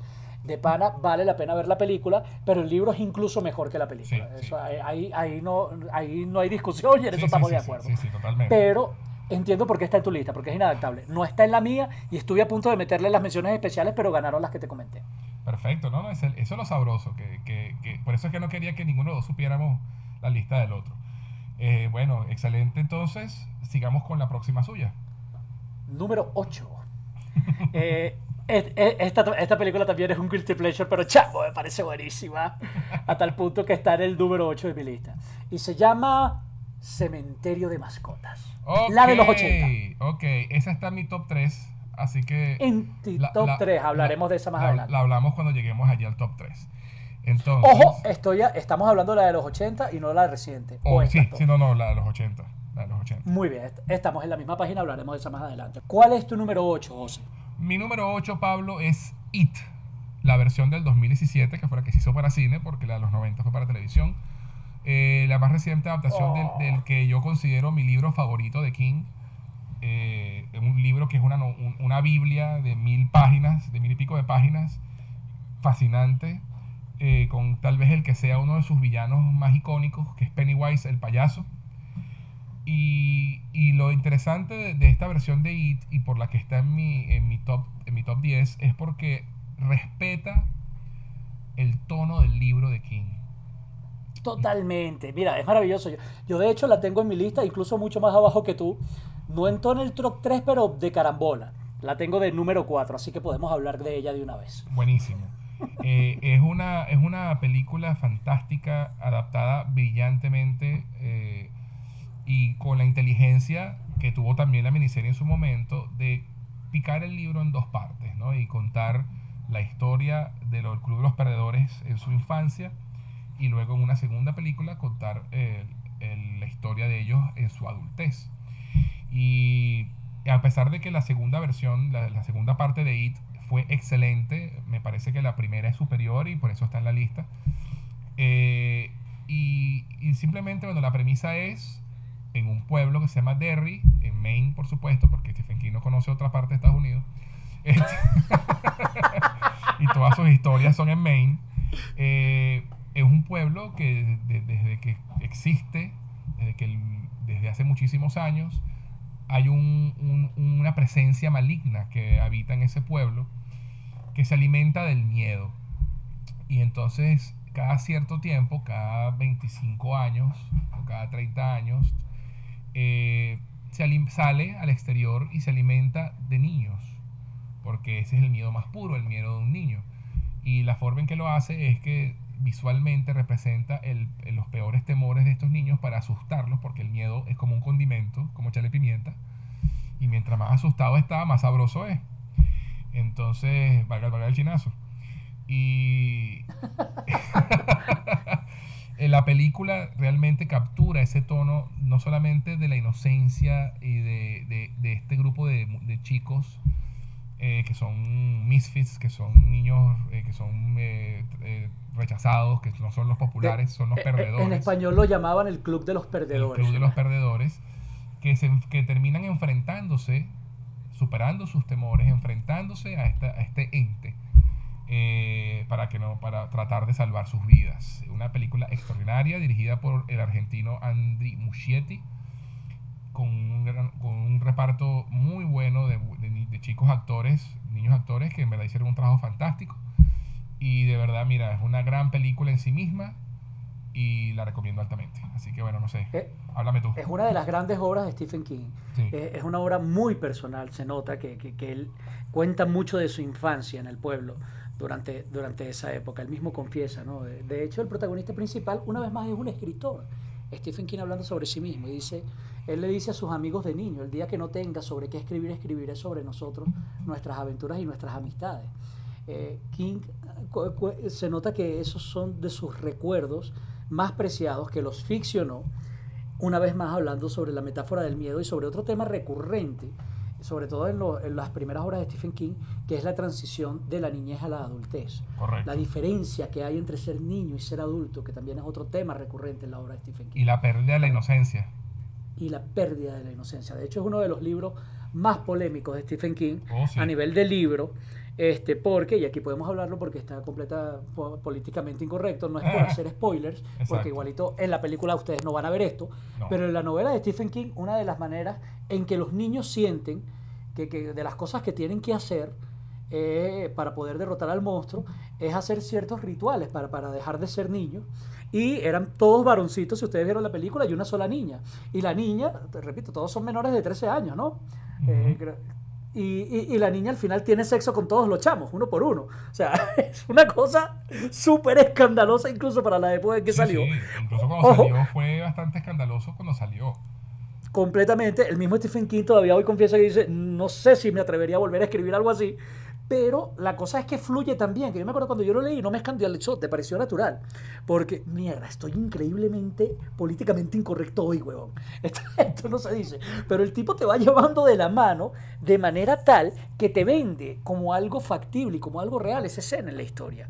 Es un libro, es también el tipo de cosas por las que yo agradezco que haya empezado a leer Stephen King después de mis 20 años. Claro. De Stephen King definitivamente no es un autor para adolescentes. No lo Tú es. tienes que verlo desde, desde, desde el punto de vista de la adultez y con cierta madurez para apreciar su obra No, y... y- verla. De hecho, yo he tenido un par de amiguitos adolescentes y de, y de primitos eh, que, que me dicen que quieren leer la obra de Stephen King y yo, mira, no sé, eh, me, me cuesta recomendarlos, más bien les digo, espérate, lo, lo- lo primero que digo es, espérate que seas un pelo más adulto para leer la obra de King, es buenísima y demás, pero no son cosas para niños en líneas generales. Y cuando me piden cosas para niños, les busco cuentos muy puntuales y digo, léete este cuento, léete tal cosa, ¿no? Exacto. Pero más allá de la polémica que puede hacer eh, todo eso, una de las también de las cosas, perdón, más fascinantes, y disculpa que, que- que- que- te interrumpa, José, Adelante. sobre King, es que aunque la película se cuenta eso en dos tramos, la primera película sobre los protagonistas siendo niños y la segunda siendo adultos, toda la historia de It en la novela original está magistralmente escrita en paralelo, casi que una escena ellos de niños, la siguiente escena de adultos, y así tú vas. No es que primero es la historia de los adultos y después la de los niños. Correcto. No, las dos historias Están se suceden. están entrelazadas. Están entrelazadas continuamente. Entonces el progreso de los niños también termina siendo el progreso de los adultos. Y ese tema, si bien en pantalla funciona muy bien, tú lo has dicho, la adaptación está muy bien hecha, eh, desde el punto de vista que primero los niños, después los adultos, eh, lo cierto es que está concebida para que sea una historia paralela. En otras palabras, pro- progresar tu niño Sí. interno, crecer esos traumas que de ni las cosas que de niño te daban miedo, es crecer como adulto también. Y de hecho, Así lo es. que me fascina, volviendo al tema del cine y de la adaptación y por lo que he hecho todo este discurso, es porque a pesar de que la serie de los 90 para televisión se paró por completo, la primera película fue solo niños y la segunda fue solo adultos. Esta adaptación del cine, la primera fue solo niños y la segunda niños y adultos. O sea, Sí. mantiene esa esencia y ese metamensaje que dice Stephen King, que te da a entender que tú para ser un adulto feliz, un adulto pleno, un adulto exitoso, también tienes que ser un niño que ha superado sus traumas de niño. Así Y es. eso es fascinante y la adaptación del cine logra eso, logra ese mensaje, Sí. que en la obra es claro, pero que no había sido claro en otras adaptaciones, la adaptación de televisión de los años 90. Amén de que tú lo has dicho, eh, eh, eh, la película mantiene ese sentido del humor retorcido de Stephen King de manera maravillosa, chamo. No, y además Y- la, en, particular mantiene también el tono de, de camaradería y de, y de amistad y, de, y de ese vínculo que los une y de esa amistad tan bonita que se crece entre ellos y es lo que es lo que logra que poder vencer a, a Pennywise, esa conexión tan fuerte que tienen ellos. Y, y se, y se mantiene en las dos versiones, porque el, el problema es que con la versión de televisión de los 90 es que la versión de los adultos era terrible. Era una mierda. Era terrible. La versión de los niños era Sí, muy, muy buena. Y la versión de los adultos era terrible. Es muy mal actuada. Y además con el tema de televisión en los 90, que obviamente no, da- no era el nivel de televisión que hay hoy en día. Y entonces se echa como a perder un poco eh, el, el cierre porque realmente da más risa que miedo. Y, Totalmente. Y, Y- y era, ojo, y daba risa que miedo la, la primera parte. La segunda parte no daba ni risa, chamo. La parte de los exacto, adultos era, exacto, era, exacto. era patética y ya era aburrida y punto. Sí. Y, no es mentira, el King tiene mucho de eso, ¿no? Y creo que todos lo hemos vivido. Los amigos de la infancia son las amistades más puras que uno tiene en toda Sí. su vida. Sí, señor. Entonces, bueno. Amén de- y el último detalle que quería decirte de Ajá. esta película es que rescata también, chamo, un tipo de película de horror que no se había visto desde de la época de Freddy Krueger de los 90. O sea, un villano como Pennywise le hacía falta a las películas de horror Sí. de- del siglo XXI. En Sí, serio, señor. es un estilo de hacer terror utilizando el humor y el sarcasmo. Y eso no se había visto, repito, en 20 años en el cine y por eso es que It es tan maravillosa. Es fantástica. Mi Bueno, número bueno. 4, tu número 8. Correcto. Bueno, consigue, vamos con tu número 7. Mi número 7, a lo mejor eh, lo- lo- los quienes son cinéfilos puros me van a caer a golpes por, por no haberla puesto más abajo, eh, porque muchos consideran que es la mejor película adaptada de un libro de Stephen King, pero para mí no debe estar tan de primero. Para mí es la número 7 y se llama. a- apuesto que ya adivinaste cuál es. Dilo, dilo, dilo. The Shining. The Shining, el resplandor de, Sti- de Stanley Kubrick. Bueno, fíjate, te, Totalmente. te- te cuento que esa película no está en mi lista.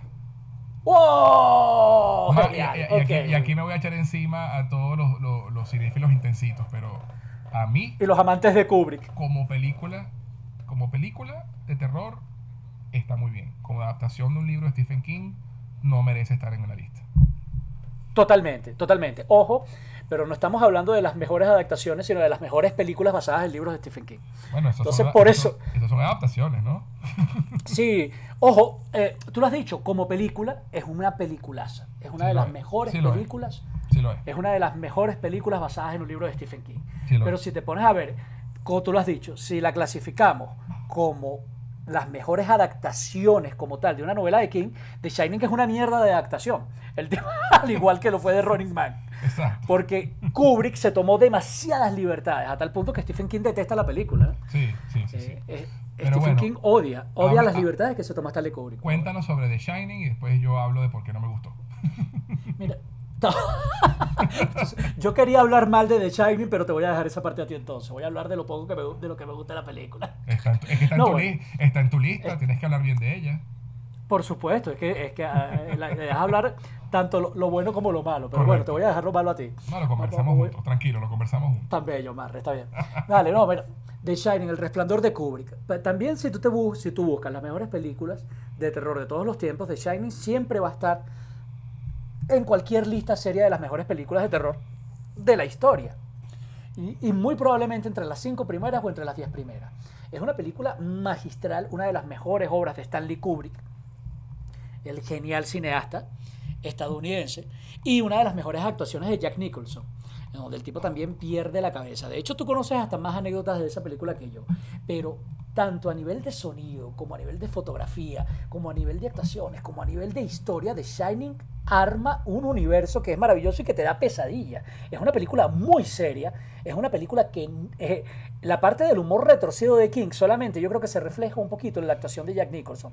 Del resto es una película increíblemente seria, como casi todo lo que hacía Stanley Kubrick. Es una película muy intensa también y que refleja mucho esa psiqui obsesiva compulsiva por la perfección de Stanley Kubrick. Es Una- maravillosa no, y- y desde todo punto una, de y- vista. Y, una cosa que sí hay que reconocerle que, bueno, a pesar de que, aparte de que está magistralmente dirigida, porque obviamente lo está, es la atmósfera, el feeling que te da esta película eh, es increíble. Total. Desde la primera escena, desde los créditos, tú te sientes tenso, chavo. La música. Eh, Todo. La música, la música en general, tú lo has El dicho. pam, Las tomas son, pam, pam, pam, Las tomas son fantástica. ominosas. Tú Sí. sientes que estás como una especie de catedral del horror, que algo horrible va a pasar desde el primer momento. Y muy pocas películas de terror te dan esa sensación. ¿Cuál es la parte mala de esa película? Que en eso vamos a coincidir tú y yo, y, y- y- y- y me estoy adelantando lo que vas a decir. Ajá. Que la obra de Stephen King está muy deformada. Él escribió muchísimas cosas que no aparecen en la película y muchas cosas que aparecen en la película, Stephen King sencillamente no las escribió, valga la Sí. redundancia. Sí. Y, y es por eso que él tiene muchos problemas, a tal punto que, bueno, una de, las de, las de los sucesos más icónicos es que este pana, que es el mentor de Danny, que es el negro, eh, que es el que le habla del resplandor, en la película de Kubrick muere y en el libro de Stephen King no. Y de hecho después aparece más adelante en Doctor Sleep, que es una bofetada que Stephen King, bueno, bueno, le da a, a la obra de Kubrick. Pero X, el punto es que a mí me parece, The Shining, nadie duda, es una de las mejores películas de terror de todos los tiempos y es una de las mejores películas jamás hechas basada en un libro de Stephen King. ¿Por qué no está entre mis primeros lugares? Precisamente porque el libro es diferente. No voy a decir que es mejor, porque hay quienes dicen que la película supera al libro. Desde un punto de vista cinematográfico, eso puede ser cierto. Pero la cosa es que no es que lo supera, es que es diferente, es otra Sí. cosa. Sí, no, y además, fíjate, mi problema con la película eh, como adaptación de King y, y- y la razón por la que no está en mi lista, ¿no? Porque eh, yo con- cuando armando mi lista, no obviamente estoy considerando mi gusto personal, pero también estoy considerando qué también refleja el espíritu del libro, ¿no? Como, como adaptación. Yo tomé en cuenta ese, ese, ese detalle también. Eh, la película del resplandor es un ejercicio de dirección impecable, una atmósfera extraordinaria, la banda sonora, las actuaciones, a pesar de que Shelley Duvall me parece un poquito exagerada, pero la pobre sufrió tanto en el rodaje que no la culpo. Eh, Kubrick la maltrataba, Kubrick Sí, la maltrataba para que tuviera miedo. eh, aquella famosa historia de que la hizo repetir una escena 256 veces. Este, y mi problema está en que la historia que cuenta la película del resplandor no va para ningún lado. O sea, eh, no, hay un, no hay un arco de, que tú digas, mira, este personaje de Jack Nicholson, Jack Torrance, tiene un arco en el, en el libro, tiene, eh, tiene, un, tiene un trasfondo, es un personaje tridimensional. ¿Qué pasa? Kubrick lo convirtió en un villano. Y ya, el tipo simplemente está loco, desde el principio. No hay una, un momento que tú digas el descenso, la locura de Jack Torrance, no. El tipo desde, desde el momento que está en el carro hablando con la familia mientras manejan al hotel, ya tú le ves la cara loco, y el tipo obstinado, y el tipo malhumorado, y el tipo gruñón. Y, y tú no te das cuenta en ningún momento que, que ese personaje sí quería a su familia y que es el hotel y las fuerzas malévolas del hotel la que se aprovechan de una debilidad que el tipo fue alcohólico y lo explota para, para, su, para su descenso a la locura. ¿Qué pasa? Y aquí hay algún spoiler del libro para los que no lo hayan leído, pero bueno, es un libro que tiene más de 20 años, whatever. Eh, y de hecho es algo que Stephen King mismo dice. La diferencia está en que al final de la película del resplandor, el hotel el, personaje muere congelado. Y en la final de la película, del libro, muere quemado en una explosión. Calor, frío. Kubrick es frío. Y el resplandor de Kubrick es frío. Es una película fría. Es una película fría. Y, el, resplandor es un libro sobre la humanidad, sobre el bien y el mal. Tienen unos temas, tienen, eh, mucho más allá que el simple terror aunque, aunque es verdad, en, el libro, y perdón que te interrumpa, El Resplandor, el libro como tal, escrito por King, es una historia de redención. Así es. Eh, porque si, cuando lean el personaje de Jack Torrance, si no han leído el libro y si ya lo leyeron nos van a dar la razón, al final, aunque el, aunque el carajo muere, tú lo has dicho, destruyendo al Overlook, el tipo destruye al Overlook dice, y al, al Overlook que es el hotel, y se destruye a sí mismo por amor a su familia. Eso no pasa en la película y esa esencia, exacto, no se ve. La esencia más bien te muestra la dicotomía de la fortaleza de la de la locura versus la debilidad de la razón y de la inocencia. Que era el, tema de la dicotomía que es la, era la obsesión de, de, Kubrick. Pero tú lo has dicho, trata sobre una vaina diferente, pero eh, basada en, las raíces de Stephen King. Y como película es maravillosa. pero es otra cosa, pero es otra cosa. mi problema no es una historia de redención. Mi problema con la película está básicamente en eso, que, que la historia que cuenta... Eh, a, mi, a mi gusto personal y como fan de Stephen King y, su, y su obra, la cuenta mal. Eh, de, convierte el personaje de Wendy Torrance también en, en, una debilucha sin ningún tipo de agencia ni fortaleza, cuando en el libro eso no es así. O sea, hay, es, una cosa que, que, que solamente leyendo el libro puedes entender. ¿Qué pasa? Y a mí también que, que, extrañé los monstruos que Stephen King describe en el libro que no aparecen en la película. el, el, laberinto de, de animales de, de setos que se mueven es un momento fantástico en el libro. Este, pero, y, y entonces, ¿qué pasa? Eh, el, el, tema con, con, con, con, Kubrick es que él quiso simplemente contar una historia sobre aislamiento y sobre el terror, sobre terror puro y duro. Y eso, y, y, y se convirtió, la iconografía que Kubrick crea con esa película trascendió el libro de King. Sí. Entonces la, es, la imagen, es la imagen de Jack Nicholson con un hacha rompiendo una puerta diciendo, Here's Johnny que fue una improvisación de Nicholson de paso, eh, cuando en el libro él, tiene una paleta de cricket, o un mazo de cricket, no si mal no recuerdo, es lo que, lo que es con lo que él persigue a la familia, en la película con un hacha. Eh, los pasillos del hotel, el, el, Danny manejando el triciclo por los pasillos, la iconografía de la película trascendió y realmente es una de las películas de terror, una de las mejores películas de terror de todos los tiempos como dices bien, más icónicas de la historia del cine. Exacto, entonces, pero en mi lista particular de películas adaptadas de Stephen King, para mí no, no, no está en mi lista. Pero respeto, que esté en la, respeto que esté en la tuya porque realmente es una gran película. Es una gran película. Y, valga también la acotación, en los años 90, para quienes no lo saben, en el 97 salió una miniserie Correcto. para televisión basada en El Resplandor de Kubrick. Y aunque apenas tiene 6.1 puntos en IMDb, mucha gente dice que es una mierda, en realidad a mí también me gustó muchísimo y el propio Stephen King reconoce que esa miniserie es mucho más fiel al libro. Claro, bueno, él estuvo, él estuvo él, que si mal no recuerdo, él, él ayudó con los guiones, con el guion de esa miniserie, o sea, él estuvo involucrado en esa, en esa miniserie. Sí, de, y- sí. Resplandor. Y, y, y de hecho, y sí cuenta la historia del libro, pues sí, sí te cuenta esa historia de redención de Jack y su familia, con Rebeca Y de esa, Mornay, por esa serie de TV, de hecho, se ganó dos premios Emmy. ¿oíste? Correcto. Y, no, y y estuvo muy bien reseñada en su momento, tuvo, tuvo muy buenas críticas. Y de Sí. hecho, y Rebeca de Mornay, que en, los 90 era uno de mis crushes, yo amaba a esa mujer, me parecía una cosa, una, una mujer hermosa y súper sexy, hace de la esposa, hace de Wendy, y un papelazo también se lanza. De hecho, el más, lo más flojito de esa miniserie en cuanto a actuación es el, el niñito que hace de Danny. Que, Que- tiene- que es maravilloso, Que, tiene cara en la Pánfilo, película. Tiene cara Pánfilo. Sí, sí, sí. Y el de la película de Kubrick realmente trabaja muy bien. Este, No, pero bueno, sí, correcto. esta es la, contro- la controversia de Resplandor, que yo sabía que iba a salir. Así que Y bueno. estabas esperando que saliera. Eso, eso. ¿Cuál es tu número 7, José? Mi número 7, y, y fíjate qué curioso, es Doctor Sleep. Doctor Sleep. ¿Qué tal? Qué Mi, curioso. mi número 7 es la, en la secuela del Resplandor que escribió Stephen King y que hacía Mike Flanagan, la misma persona que adaptó el juego de Gerald, adaptó al cine y se estrenó el año pasado con Iwan McGregor interpretando a Danny Torrance, ya adulto, que sigue atormentado por los fantasmas de su pasado, por los fantasmas del Overlook y por el fantasma de su propio padre que, que, que era alcohólico y él mismo su- cae en el alcoholismo para apagar el resplandor. Es la única forma que él encuentra de apagar eso, eh, eso que lo atormentaba. Es, yo creo que como adaptación, más allá de mi, lista y, de mi gusto en el top 10, como adaptación de Stephen King es de las mejores. Yo, Eh, yo te voy a decir por qué Doctor Sleep no está en mi lista, que pensé mucho en ponerla, y, pero no está en mi lista. Y te voy a decir la razón por la que no la puse. A ver. Y la razón es, y hasta vergüenza me da admitirlo, pero es porque no me he leído el libro. Entonces, ok, ok.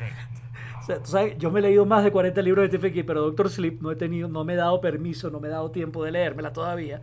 Y yo, eh, repito, no, no voy a hablar de una novela adaptada si no me he leído la novela previamente. Claro, claro. Pero sí, tú sabes, yo la vi el año pasado también y reconozco, es de las mejores películas que he visto Basada. basadas en Stephen King. Sí, no, y lo- y la lo- película es maravillosa, me lo debo leer el libro pronto. Lo interesante es que Flanagan, como fan de King, no rechaza por completo la obra de Kubrick, sino que toma la iconografía de Kubrick y toma eh, el libro de King y hace un matrimonio espectacular. ¿Qué pasa? Obviamente eh, el final tuvo que ser cambiado de la novela porque obviamente la novela de King el, el hotel voló por los aires y en, el- y en la película de Kubrick no.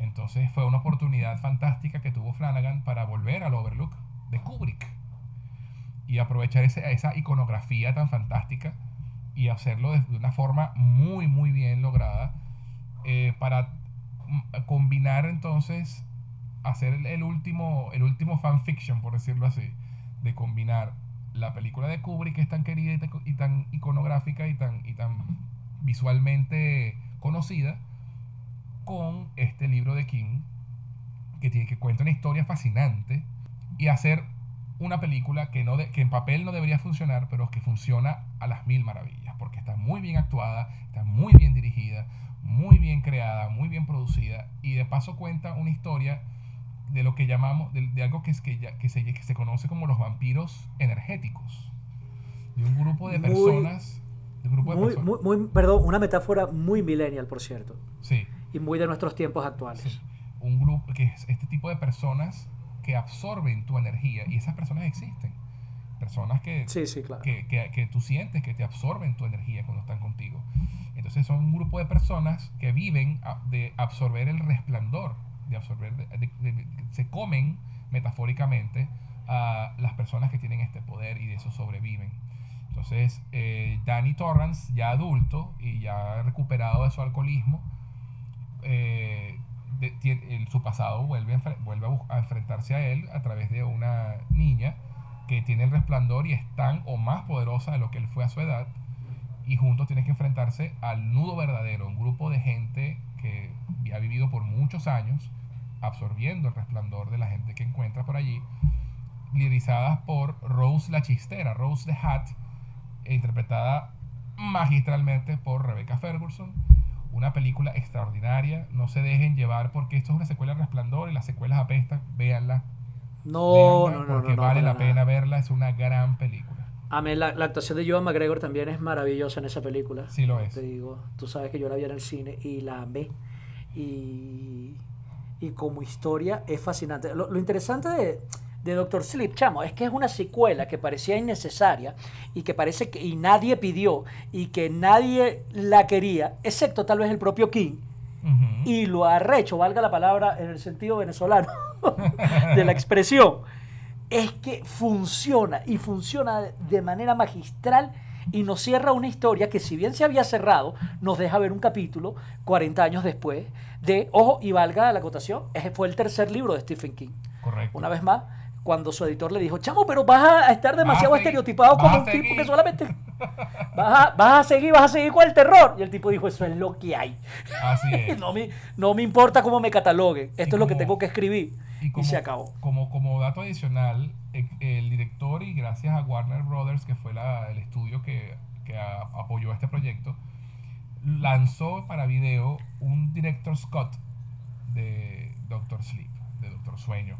Una versión con casi media hora adicional de película, que llega entonces el metraje a las 3 horas y que es la versión definitiva realmente de la película. Eh, te, te- te llena algunos baches eh, que si leíste el libro te preguntas qué pasó ahí y extiende y algunas escenas que ya están en la película para darle un poco más de contexto y un poco más de espacio para respirar y realmente es la versión definitiva si van a ver Doctor Sleep vean busquen el director Scott porque realmente vale la pena Valga, sí, valga la acotación porque si algo que caracteriza a Stephen King desde siempre es que no es precisamente eh, corto ni par cual escribir.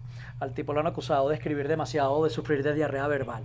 Y saben qué, eso es bueno y eso es parte de su encanto. así es Mira, Bueno. yo aquí te preguntaría directamente cuál es tu número 6, porque la 6 mía, que era Carrie, ya la conversamos. Perfecto. Mi número 6 es una película de 1986 y creo que fue una de las primeras adaptaciones de una historia de él que no tenía nada que ver con el terror y es Stand By Me.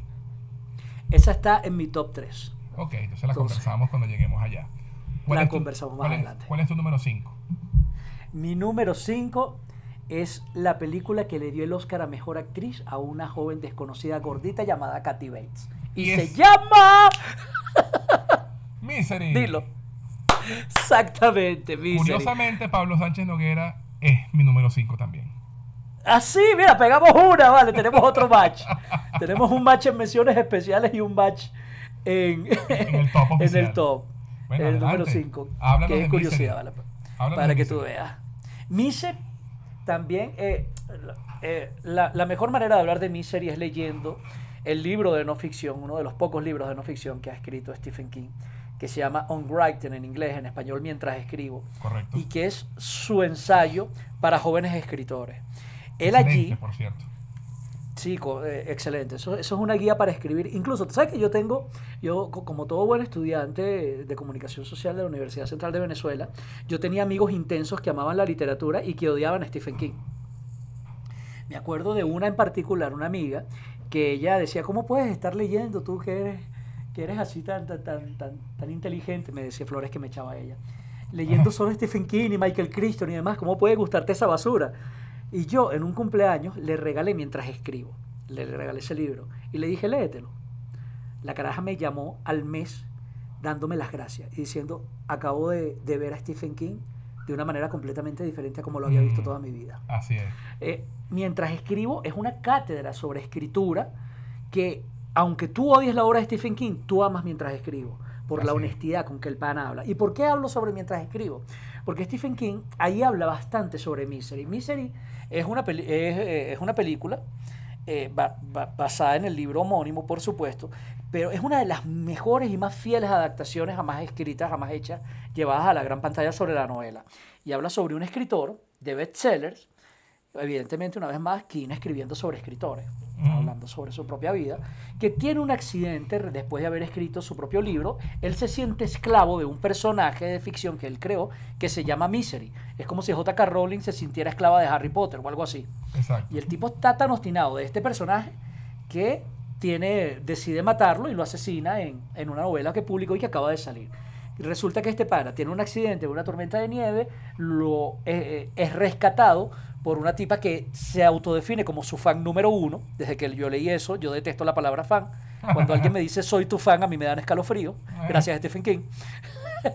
El tipo de paso se llama Paul Sheldon. Mis iniciales son iniciales PS. Yo soy Pablo Sánchez, iniciales PS. Wow, Pablo. Entonces, a, a- a mí me asusta, a mí me asusta la gente que me dice que soy tu fan. Maldito Stephen King me jodió, me jodió esa vaina. Y digo, yo busco amigos en las redes sociales, yo no busco fan. Puedes ser fan de mi trabajo, no mío, coño tu madre, tú a mí no me conoces. Exacto. Ent- Entonces, esta tipa, lo supuesta, que es enfermera, supuestamente lo tiene para curarlo, pero en realidad lo tiene como su prisionero. Y pasan una serie de cosas terribles. La tipa le hace la vida imposible. Cuando se entera que el carajo quiere matar a Misery, que es su personaje ficticio, la tipa se vuelve loca. También por eso le tengo miedo a las mujeres psicóticas. Bueno, todos le tenemos miedo a todas las personas. Chamo, estoy peor, estoy hablando mal, políticamente incorrecto. No a las mujeres psicóticas, a las personas psicóticas les tengo miedo. Por supuesto, todos les tenemos miedo a eso. Pero, pero no es mentira que la enfermedad mental es una de las cosas que a mí más me asusta. Y este libro en particular me caló hondo por muchísimas razones. Y la adaptación al cine es magistral, tanto desde el punto de vista de fotografía, desde el punto de vista de, de guion sobre todo, es muy, Sí, muy fiel al libro. Y desde el punto de vista de actuaciones, la actuación de Kathy Bates es una de las mejores actuaciones En la historia de las películas de terror y en la historia del cine en general. Porque es un villano que tú entiendes sus motivaciones. Tú la comprendes, pese a que la detestas, pese a que le tienes miedo, pese a que la tipa te da horror, tú la entiendes. Y eso es maravilloso en un villano. Y lo ves tanto en el libro como en la película. Ojo, ojo, y vale la pena decirlo, para mí el libro supera a la película, Sí, sí. pero la película es magistral. Sí lo es. Y, y- y repito, en mientras escribo Stephen King, y con esto ya, ya, ya, ya cierro para escuchar tus comentarios, en mientras escribo, Stephen King habla sobre el proceso de escribir esa novela que él in- inicialmente pensó que el final de, de la novela iba a ser eh, que el escritor capturado por esta enfermera iba a morir y que la enfermera iba a tener un nuevo libro escrito por el escritor, valga la, la- la redundancia, la cacofonía, eh, eh, forrado en la piel del escritor. Una vaina súper terrible. Wow. Pero, sí, eh, pero él, eh, él dice, Paul Sheldon, que es el protagonista, me sorprendió con sus recursos para poder escapar de la situación. Y en aquella época Stephen King no solamente era alcohólico, en el momento en que escribió la novela, sino que estaba adicto a la cocaína. Correcto. Y él se dio cuenta años después que Kathy Bates, que es el personaje, que es esta enfermera, que supuestamente lo obliga a escribir y que lo hace escribir las mejores novelas de su vida, en realidad lo está matando, era una metáfora para hablar sobre su adicción a las drogas. Esta tipa que lo tiene preso es la droga. Y al final él creía que el escritor iba a morir, pero resultó vivo y resultó teniendo una vida después de la enfermera. De la misma manera que Stephen King logró, dice que es una de las cosas más difíciles que ha hecho en su vida, logró superar su adicción a la cocaína y logró sobrevivir. Entonces es una película, novela maravillosa en donde el arte imita la vida, la vida imita el arte y esa, y esa línea se desdibuja de manera fascinante cuando tú ves el trasfondo que hay detrás de la historia y de la película. No Así sé es. si tienes algo que añadir, José. Es- Me sí, gustaría. Sí, eh, ¿Qué? en, en- en cuanto a la película, pues obviamente dirigida por Rob Reiner.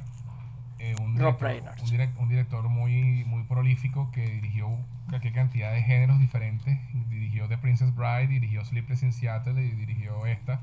O sea, cualquier cantidad de cosas. Eh, Kathy Bates fue su primera película y era actriz de teatro. Y, y era una desconocida y Misery fue su primera película y Oscar a Mejor Actriz. Otra de las pocas veces en que no solamente se ha nominado a una actuación de terror, sino que ha ganado. Y obviamente el gran James Caan, eh, Sonny Corleone, interpreta, interpreta a Paul Sheldon en una tremenda actuación también. Eh, curiosamente, eh, como eh, la escena en la, esa escena icónica en la que en la que ella le rompe los- las piernas a él en, en la película, que se convirtió en una escena icónica de Hollywood. En el libro es mucho más dura, porque le corta el En pie. el libro es terrible. Le corta Echa el echa el pie. cuento. Le corta Le- el pie, serruchado por completo. Se lo corta Eh, con un hacha, si mal no recuerdo, un solo sí, tajo, pan, solo- le pone un madero tajo. debajo y tácata, y después se lo cauteriza con un soplete. Correcto. Este, así Así que bueno, si les pareció terrible la escena de la película, pues imagínense en el libro. Es una película extraordinaria, un ejercicio también en, en lo que es la tensión y, y, y el suspenso.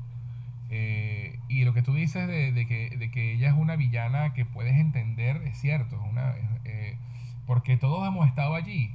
Cuando de repente nuestro personaje favorito muere en una película o muere en una serie de televisión y uno se, se, se ofende y dice estos desgraciados, coño madre, mataron a mi personaje favorito. Y claro, uno no va y secuestra al escritor y le hace lo que hace ella, pero obviamente como el buen terror siempre está hablando de algo que es real.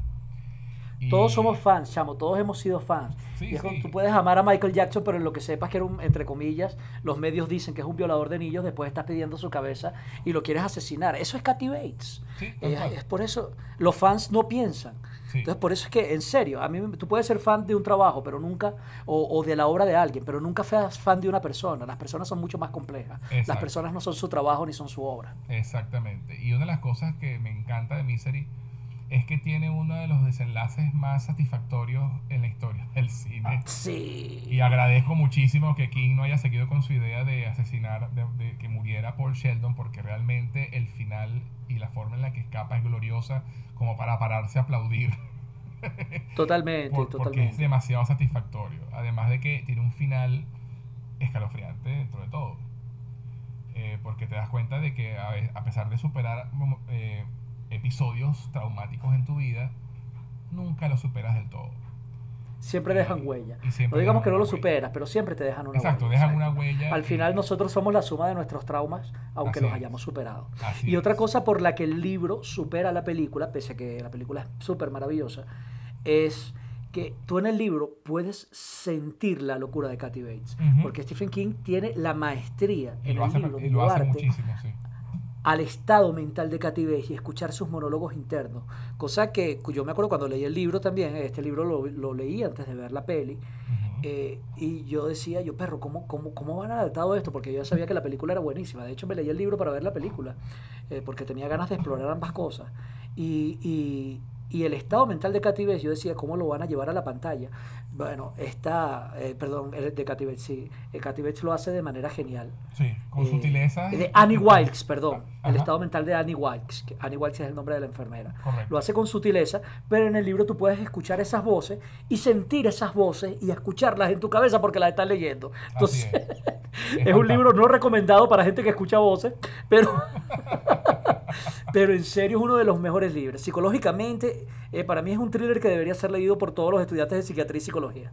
Excelente, muy bien, estoy de acuerdo. Y una gran adición a nuestra lista de top 10.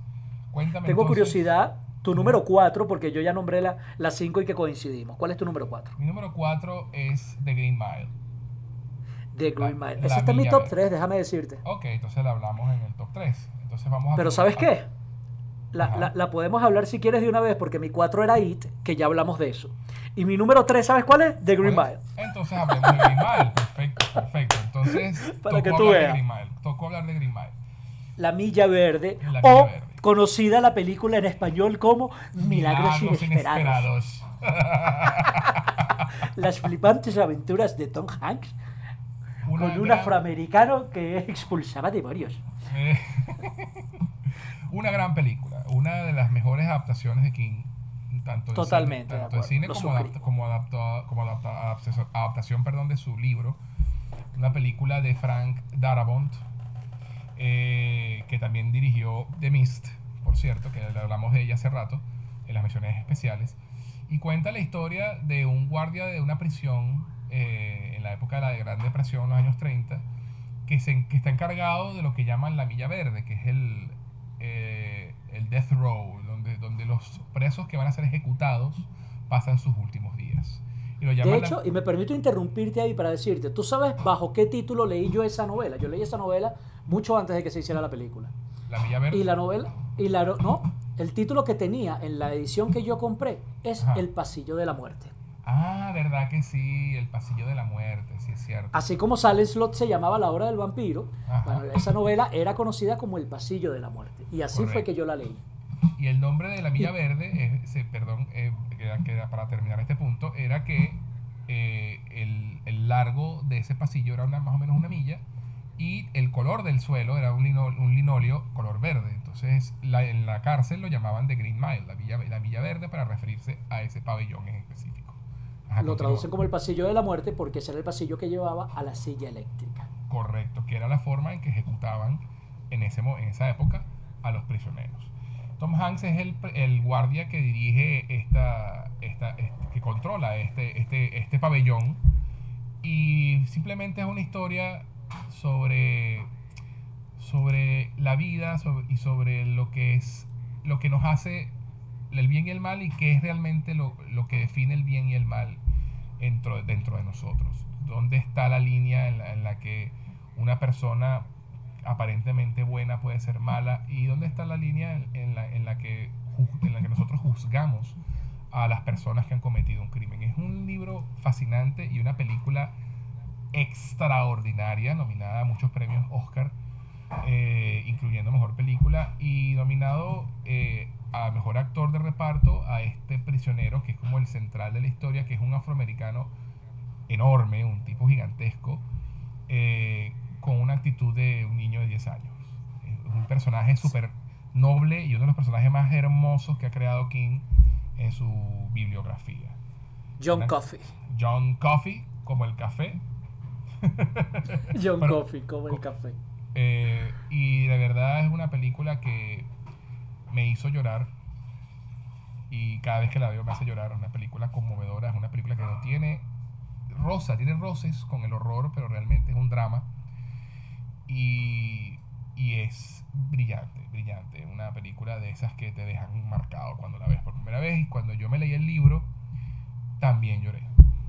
¿Tú leíste el libro antes de ver la película o al revés? No, después. Después. Yo, yo sí leí el libro antes de ver la película y yo no te miento, cuando anuncian el estreno de esta peli y la voy a ver, para empezar, la, Tom Hanks ya era Tom Hanks, o sea, la actuación de Tom Hanks nadie ponía de por medio, donde actúe Tom Hanks, eso está bien actuado. Exacto. Este, pero la, la interpretación de John Coffey, Michael Craig Duncan, completamente la encarna. O sea, ese pana hace una actuación maravillosa. Y, e incluso los personajes secundarios, el jefe indio, interpretado por, interpretado por, por Graham Greene, este, este tipo Wetmore, eh, y, eh, pues, todos los personajes de la Croix, el francés con el, ratón. con el ratón. O sea, literalmente, yo me quedé loco, José, porque fue una de las pocas veces, ha sido una de las pocas veces en mi vida en la que yo decía, ver la película es leer el libro. Sí, Aquí, es impresionante. Generalmente, sí, generalmente yo, yo le digo a la gente, o lo hemos dicho bastante en este top, léanse la novela porque se diferencia del libro en esto, etcétera y demás. Chamo, aquí ver la película y leer el libro es la misma vaina. En serio, en serio, totalmente. es impresionante. si ves la película no te pierdes de nada en el libro. Y si leíste el libro, cuando vayas a ver la película lo que vas a hacer es ver en pantalla lo que te imaginaste. O sea, es impresionante la calidad de la adaptación. Para mí, probablemente la película más fielmente adaptada de una obra de Stephen King. No estoy diciendo la mejor adaptada, digo la, adaptación más fiel. porque ver la película es leer el libro, es maravillosísima en todo el sentido de la vida. Y otra cosa que también es impresionante, muchísima gente se sorprende de que Stephen King sea el autor de esta obra. Porque dice, pero se llama Milagros Inesperados, es una película bonita, ¿cómo que la hizo Stephen King? Y yo, bueno, Stephen King no escribe solo horror, coño. Pero eh, se cría fama y acuéstate a dormir, pues. Exacto, ¿no? Y es curioso que, que y, ya estoy seguro que hablaremos de otro de estos ejemplos más adelante, eh, es curioso cómo sus mejores adaptaciones son de historias que no son de, de, terror necesariamente. Correcto, y para eso, lo que te demuestra en ese sentido, la, calidad de escritor que es Stephen King en general, pues, que no solamente es porque es terror, sino porque es un buen escritor. Tú sabes que yo, yo, yo suelo decir, y tú me has escuchado decirlo, que cuando la gente dice que Agatha Christie escribió 80 libros, yo digo, no, Agatha Christie no escribió 80 libros. Agatha Christie escribió un libro de 80 maneras distintas. Pero al fin y al cabo siempre es el mismo libro. Es la, misma huevona. Tú, lees un libro de, Agatha Christie y ya, los siguientes 79 son la misma verga, pero de misma macana, distinto cachimbo. Son la misma. y todo es sopa. La vaina es que ella cocinó la sopa, la sopa de pollo de mil maneras distintas, pero todo es sopa de pollo. Así es. Este, Stephen King no. Stephen King Ojo, también Gabriel García Márquez, no me joda, él, lo dijo en sus propias palabras. Todo autor escribió un solo libro en su vida. Ese libro es en García Márquez, El general en su laberinto, Cien años de soledad, todo se deriva de ahí. Stephen King, aunque su libro central es La Torre Oscura, él no escribió un solo libro. Stephen King ha escrito fácil 10, 12, 15 novelas distintas. Así es. Eh, que, que, que, tú las dices son radicalmente diferentes unas de otras, aunque mantienen su esencia y su estilo. Ah, en ese y- y sentido ha es un ju- y ha- autor fascinante. Y ha jugado con, con la, con, con la forma escribir. Total. Tiene libros Total. como, Carrie, que está compuesto de prosa, pero también de recortes de periódicos y cuenta, y cuenta eh, digamos que el world building, eh, la construcción del, del mundo donde vive Carrie está hecha a través de recortes de periódicos. Paréntesis, tú sabes por qué él escribió esa novela con recortes de periódicos, ¿no? Yo sé que tú lo sabes. Lo sé, pero, es- cuen- y es- pero cuéntame. Pero hay que decirlo, él escribió esa novela, eh, cuando yo hice el cuento de Tabata King, que le había, exacto, él escribió esa novela con recortes de periódico porque la versión original de Carrie era demasiado corta. Y él decía, esto no da para una novela, esto es un cuento largo. Entonces empezó a meter, a escribir artículos eh, de manera periodística para alargar la novela y, hacer- y darle mayor credibilidad. Claro, y es Sí. un recurso que utilizó Bram Stoker en su novela Drácula, que también cuenta con muchísimos eh, artículos de periódicos y, much- y- y muchos elementos eh, para Epistolares. crear, ep- epistolares para crear este, este mundo alrededor de la historia y es fascinante. A mucha gente no le gusta ese tipo de, de- de construcción literaria, pero no se puede decir que Stephen King no juega con Escribió la un forma. solo libro. No juega con la forma, así. O sea, él, él no es Agatha Christie. Leer un libro de King no, no es garantía de que cuando agarres el segundo vas a leer lo mismo. No. Y, no. y no, y, no, Eso- y no es que no repita temas, ¿no? Eh, Sí, bueno. En sus, libros hay en, su- en sus libros hay muchos escritores alcohólicos, por ejemplo. Por ejemplo, y muchos escritores, escritores. Vale, escritores, escritores, muchos personajes escritores, muchos protagonistas escritores. decir. Exacto. Y mucha cuestión del pueblo chiquito, infierno grande, Exacto, Place, eso. Needful Things, O Tommy sea, él, Knocker, él tiene, él tiene eh, sus- Apocalipsis. él tiene sus, sus- temas que le gusta, con los que le gusta jugar. Pero él juega Pero- con la forma y eso es lo interesante. Ah, correcto. No, maravilloso. Yo creo que eso es todo de Green Mile. Tengo curiosidad, ¿cuál es tu número 3? Mi número 3 es una que está que, que no hablamos en, en su momento de ella porque estaba en tu lista, es Cementerio de Mascotas. Que era mi número 8. Era tu ¿Por número qué ocho. la situaste tan arriba? Bueno, Ojo, yo amo esa película. La ciudad se tan arriba porque eh, por dos razones. Primero porque fue una de las primeras películas de Stephen King que yo vi, ¿sí? Sin saber que era de Stephen King, obviamente, porque la película es del 89. Yo empecé ¿Qué edad tenías? Yo tenía como 11, 12 años cuando vi esa película. Y, y yo empecé a leer King a los 16, 17 años, entonces no tenía idea de quién era. Y esa película me impactó terriblemente, en, el- en una manera positiva. O sea, fue una película que me abrió los ojos también al, al terror y fue una de mis películas favoritas de, de mi, de, mi joven, de mi juventud. Y es una película que todavía hoy funciona. Tú la ves hoy en día y a pesar de que, bueno, sí, tiene sus cosas cheesy, ochenteras, el, la esencia del terror que crea esa historia está allí. Y tú la sientes. Y, y es impresionante, además de que como libro es uno de los mejores libros de King y es uno de los libros más aterradores de King. eh, la película captura eso. Y además, bueno, la actuación del gran Fred Winnie, eh, increíble. Y además ese, ese gato hijo de puta que, que yo creo que por, y yo creo que por eso le tengo vaina a los gatos desde carajito, por, por esa puta película. O sea, eh, eh, eh, a mí esa película de pana todavía me espeluca cuando la veo, me para los pelos. Vi- Vieras tú que a mí todavía no me, a mí no me espeluca, a mí me, me da risa, pero me encanta ese terror eh, cheesy, con valga la palabra, ese terror así cursi de, de los años 80. Y esa película me parece que es la máxima expresión, o una de las máximas expresiones de ese estilo de películas de terror. Ha envejecido, como tú lo has dicho, se le ven las costuras, ya se nota que es vieja, pero, Pero no- todavía hoy funciona. Pero funciona, Ojo, ha- envejecido, funciona pero no, ha- no ha sí. envejecido tan mal. No ha envejecido mal, no ha envejecido mal. Se, se ve maravillosa. Es como cuando ves, me permita, me permito la, la- comparación que tal vez al- alguien encuentre burda, pero cuando ves la versión original de Star Wars sin los efectos ah, especiales. Ajá. Eh, hoy en día, la, la que salió en el 76, sí, sí. eh, en el, en el 77. 77, tú- Ujú. en el 77, perdón, exacto. Que tú dices, oye, la película se nota vieja, pero funciona. Y es la base Sí, sí. de un universo maravilloso que vino después. A mí me parece que el Cementerio de Mascotas es así. Es una película que se le notan las costuras, se nota que es vieja, pero es la base de muchas cosas que vinieron después. Y es demasiado, es realmente divertida. Y refleja el sentido del humor de Stephen King. Sí, el- me parece humor- que tiene un sentido... negro. Tiene un humor muy retorcido. No así, y hay que nombrarla, a la versión reciente. La versión reciente De hecho, te iba a me parece que tiene... Está bien que hablemos Cuéntame. de ella porque. No, está bien que hablemos de ella, pero di lo que vas a decir para yo después decir lo mío.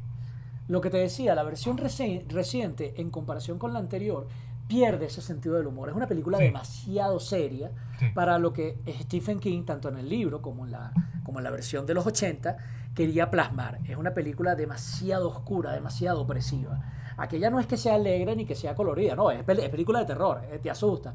Pero puedes verla desde una óptica de terror divertido, desde una óptica con todo y todo optimistas de qué carajo. Y ojo, y esa película explora un tema recurrente en la literatura de King del, del que no mucha gente es consciente.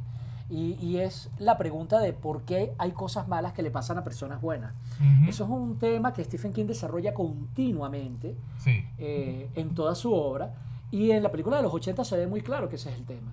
En la adaptación nueva, tú me vas a disculpar, pero no es que sean mala gente y de quienes son víctimas de las circunstancias y de los zombies, pero no terminas nunca de identificarte con ellos ni de sentir la alegría por ellos. Correcto. Al final todo el mundo como que, como es, como que es malo y coño madre en esa película. Amén también. una- lo único realmente maravilloso de la, de la nueva adaptación es la actuación de John Lithgow, que Sí. por cierto tenía que calzarse los zapatos de Fred Wynn que hizo que se convirtió en un ícono Icónico. en la película de los 80. Icónico total. Sometimes that is better. Fred Wynn. Herman Monster. Sí, sí, sí. Sí, no, No, e- esa hay- película es maravillosa. Además que eh, con- en, en respecto a la versión nueva, ¿no? Que yo no la llegué a ver en el cine, pero sí la vi en video. Y Yo la vi en el cine. Tú me contaste, me acuerdo cuando la viste. Y, y a pesar de que me gustó, me dejó como vacío. ¿No? Me, Sí, te capto, te deja así como Me que... te deja así como que, ah, no sé, no, además que el final que se fumaron me pareció terrible. Pero bueno, este, que cambiaron, más ca- cambiaron el final a algo que en papel es más opresivo y es más impactante, pero no, no, como la película no logra capturar esa, esa no, no hace que te conectes con la familia Leeds, como si lo hace la, la del 89, realmente es simplemente un final de shock por shock. Y, Sí, y- y al final de los 80 tiene sentido del humor. Sí. Al final, ¿qué carajos? y está, Bailemos, y- la y- vida es así. y- está conectado con el final del libro, que es más o menos lo mismo. Eh, y entonces me acuerdo que hice el ejercicio de que vi esa película, la versión nueva, e inmediatamente o al día siguiente vi la versión del 89. Y realmente es superior. O sea, eh, eh, como película de terror es superior. Tra- funciona mejor, los personajes están mejor plasmados. eh, y algo tiene este sentido práctico de los efectos especiales del ochenteros, noventeros, eh, que en- versus el CGI que pueda usarse eh, o, o los gráficos generados por computadora que se puede usar ahora, que le da un toque más de, de realismo, entre comillas, a, a toda, a toda la situación. ¿no? Eh, Vieras ade- vieras tú que yo lo veo diferente. A mí me parece más bien que esos efectos ochentosos más bien te ayudan a caricaturizar un poquito el terror y a disfrutarlo desde otra óptica, desde el punto de vista de afuera, de no claro, estar eso, tan me- a, metido. a eso me refiero cuando digo que funcionan mejor. Eh, Funciona mejor, tienes razón en ese eh, sentido. Pero no, no, no son más realistas. Y, y esa cuestión funciona mejor precisamente porque ves la historia de terror desde el punto de vista de quien lee un cómic y no desde el punto de vista de quien ve una tragedia en donde podría estar. Exacto, además que eh, la, en la dirección de arte de, de la, de, la, de la película del 89 me gusta más. O sea, el cementerio Micmac, el, ese cementerio indio en la película original es mucho más impresionante visualmente y, y me parece que está mejor representado que en la nueva. Pero bueno, no, no, estamos- no- no vamos a pegarnos a hablar de la nueva. A lo que iba. eh, el, el libro como tal de, Cemen- de Cementerio de Mascotas también está en mi top 5 de mis libros favoritos de King. Eh, es un- es un libro que tiene además, lo- al, al igual que pasa con Misery, donde tú te conectas muchísimo con el personaje principal porque te metes mucho en su cabeza. Y el tipo tiene un humor muy negro. Y entonces eh, el- esta película de 89 refleja ese humor negro que tiene el libro también. Y bueno, como dato curioso, tú sabes que este es un libro que, que el mismo Stephen King no, quiso, no quería publicar cuando lo escribió Cuéntame eso, esa no me la sé. él, él le pareció demasiado terrible, demasiado fuerte. Y él, engabe- él lo escribió y lo engavetó. Él tenía un contrato con una editorial en la que él todavía tenía que entregar un libro, uno o dos libros más y terminar ese contrato. Y él quería salir de esa editorial porque no estaba contento y quería irse por otro lado. Y, y unos, y, y no sé, creo que fue unos tres tres años después que, que escribió el manuscrito de, de Cementerio de Mascotas, decidió tomar ese libro como el último libro que le debía a esta editorial. Así como que, mira, ¿sabes qué? Aquí está este libro y se acabó. Y, y, por eso fue que se publicó, porque él inicialmente le parecía, incluso para él, su mismo estándar, le parecía muy fuerte. Le parecía muy ¿Sabes que lo, lo, interesante de ese libro, chicos, es que ese libro, desde ya, yo, como te digo, empecé a leer a, Stephen King entrando a mis 20. Yo creo que Cementerio de Mascotas eh, lo habré eh, leído cerca de mis 25 años. Y en ese libro yo ya uno, ya no empezaba yo solamente a leer el libro, sino a tratar de, decodificarlo uno, ¿sabes? Buscarle la quinta pata al gato, ver el simbolismo, todo ese rollo, lo que hablábamos de que Annie White representaba la adicción a las drogas de Stephen King, que él creía que lo iba a matar y al final la tipa no mata al escritor y Stephen King se limpió, o sea, ese tipo de cosas. Y buscándole la quinta pata al gato al cementerio de mascotas, ese libro me sirvió para mí para decodificar, o por lo menos ya eras tú así, Dios mío, pero qué creído me siento yo este, o por lo menos para entender, no es mentira, una de las fórmulas de las que mucha gente no se da cuenta, que utiliza Stephen King para dar miedo. Y es que el libro te lleva del temor real al temor fantástico. Y King utiliza mucho eso. Y me he dado cuenta que es una fórmula que utilizan mucho quienes se dedican tanto a la literatura como al cine de horror. Que es asustarte por cosas reales. O sea, ¿qué puede darte más miedo? Que la muerte de un hijo, que la muerte de un bebé. Así un niño no sea absolutamente nada tuyo, en el momento en que nada más imaginar un bebé cruzando la calle que lo atropelle un camión, a uno le da una vaina pensar en que eso pueda pasar en la vida real. Y Stephen King te lo describe con total detalle. Oh, a tal a tal punto que te deja traumado en el libro. Tú dices, mierda, ¿cómo pudo matar al carajito? O sea, y otra cosa también horrible que es la hermana de, de, la protagonista del libro, de la esposa del protagonista. ¿Cómo que se llama? Oh, la hermana de Rachel. Eh, ¿qué, cosa te daba a ti más miedo que tener un familiar postrado en una cama, preso de una enfermedad, que no pueda ni hacer sus necesidades y que tú tengas que estar esclavizado cuidándolo? Coño, son temores reales. Esclerosis, múltiple, si mal no recuerdo, la enfermedad de Zelda. Zelda. O sea, son, son temores reales, marico. Son vainas que en realidad te asustan y que en el momento en que, repito, así tú estés afuera y no tengas nada que ver contigo, en el momento en que te las describen, o sea, no digamos que te asusta, pero mínimo te perturban, porque son vainas perturbadoras. que es lo interesante.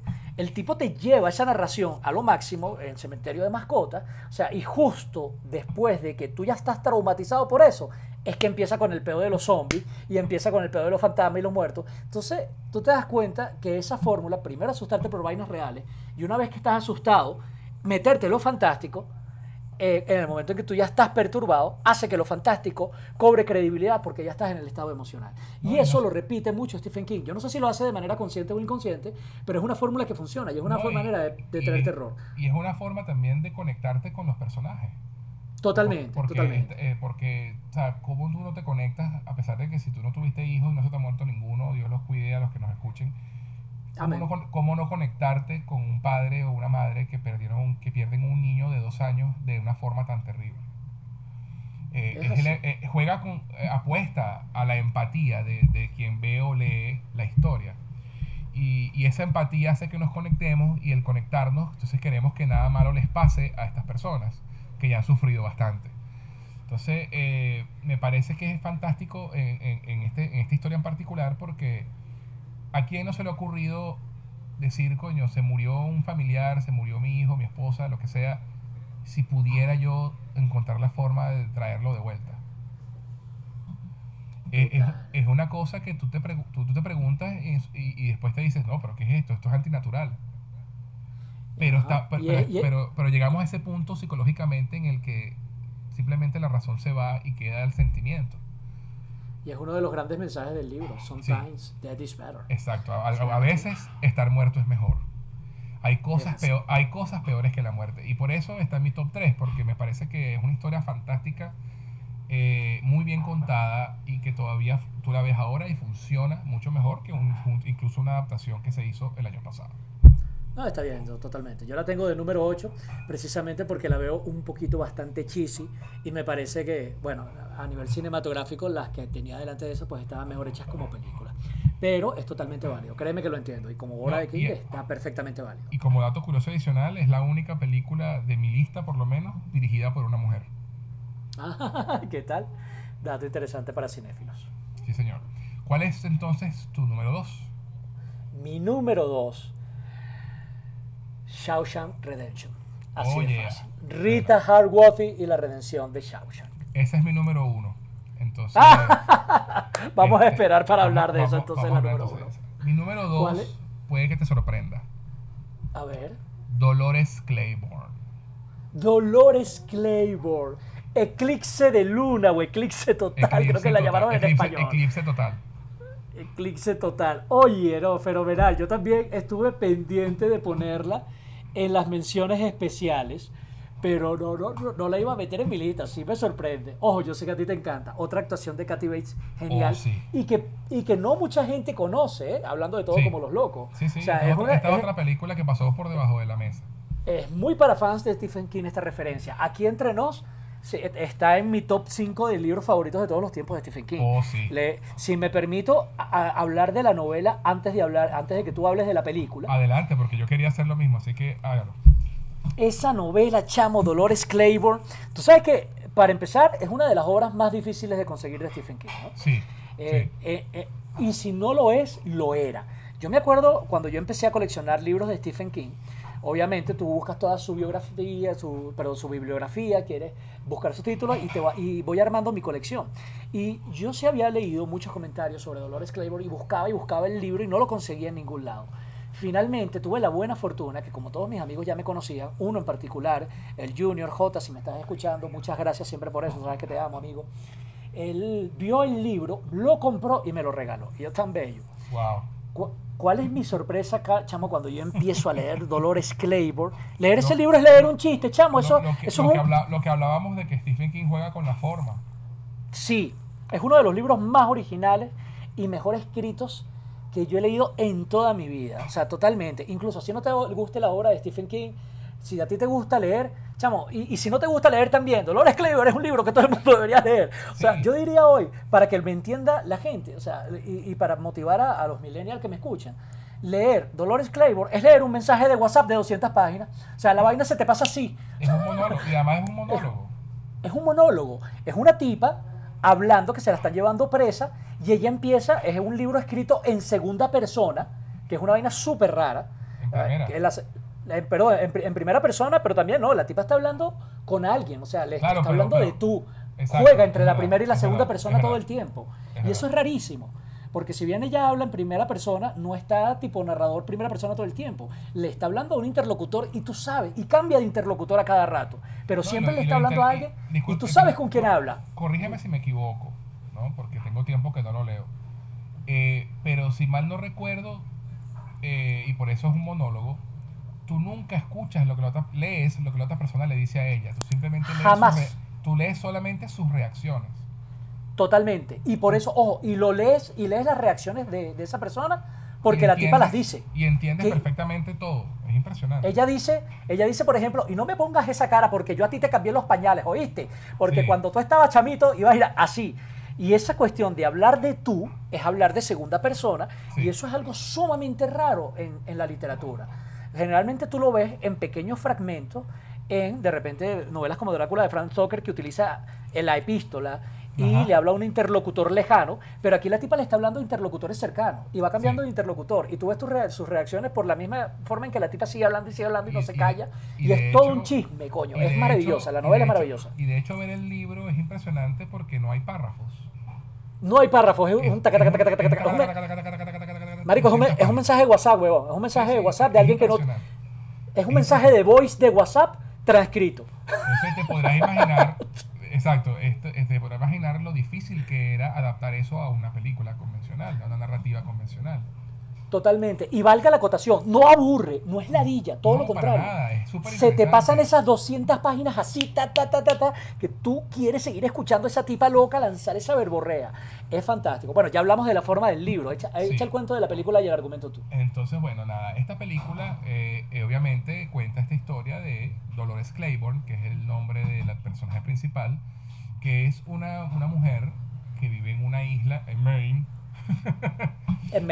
Este, que es acusada de asesinar a la que era su empleadora, una mujer mayor ya, muy enferma, con mucho dinero, que, que simplemente eh, la- eh, en circunstancias muy comprometedoras la encuentran con el cuerpo y la acusan de su asesinato. Entonces, él, eh, ella tiene una, una hija que, con la que tiene una relación terrible desde hace muchos años. Ella se fue de la casa y no volvió más. Y porque ella, ella también, eh, cuando era más joven, eh, su esposo falleció en circunstancias sospechosas y se, y se piensa que ella lo asesinó. Y hay un policía que desde ese años atrás investigó ese, ese asesinato y no pudo hacer nada. Ahora está empeñado, porque es el único caso que no pudo resolver, en meterla presa esta vez a como de lugar. Entonces es esta, es esta pequeña historia, este, este pequeño duelo entre tres personajes, el policía, una madre y su hija, recorriendo 20, 30 años de historia entre, entre los tres. Eh, es una historia fascinante, es otra de esas películas de King en la que el terror pasa a tercer plano y es un drama completamente intenso. Con, Pero cargado de humor. Sí, Eh, con, con mucho o sea, humor negro. Tiene eh, mucho humor negro y la interpretación, una vez más, es la misma bueno, enfermera de Misery. Que Bates. cuesta verla por eso, Kathy Bates, porque tú te imaginas a esa tipa y ya ves a Annie White, que era la enfermera. Sí, y aquí está haciendo el papel de una tipa también claro, medio loca. Y, y aquí la, ven enve- la vemos envejecida, maquillada para verla más, más vieja todavía.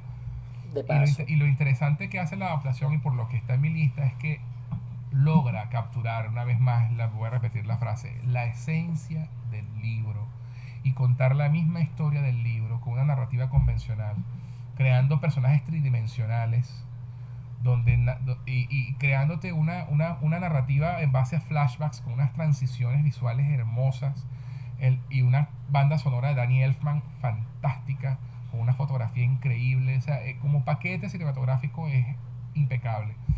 Y de Ya paso, me diste curiosidad de volverla a ver, chamo. Yo la vi hace paso- años. y de paso tiene una de mis escenas favoritas ever en una película de King.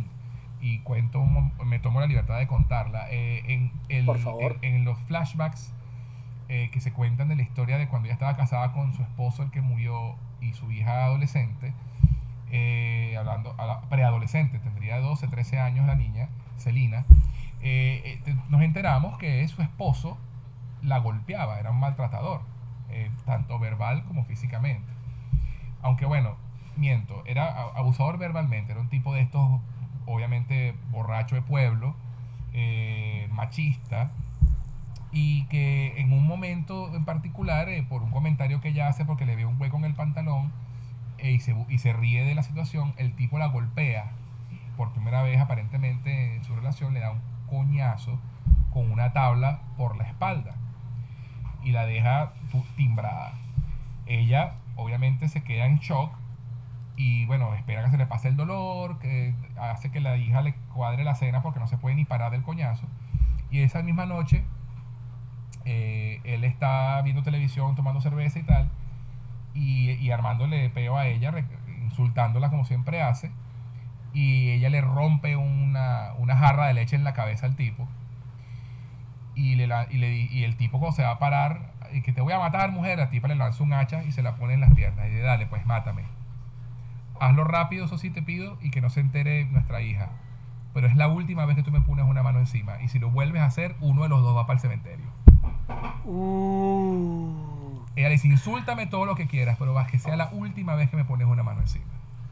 Es una escena fantástica, actuada además magistralmente, por supuesto, por Kathy Bates, en la que te demuestra eh, la fortaleza de este personaje. Y, y de paso, entonces, eh, eh, esta relación que ella tiene con esta señora que, que supuestamente ella asesina, que era su jefa, ella limpiaba, era una señora millonaria con, con eh, eh, excesivos, eh, muy, muy exigente.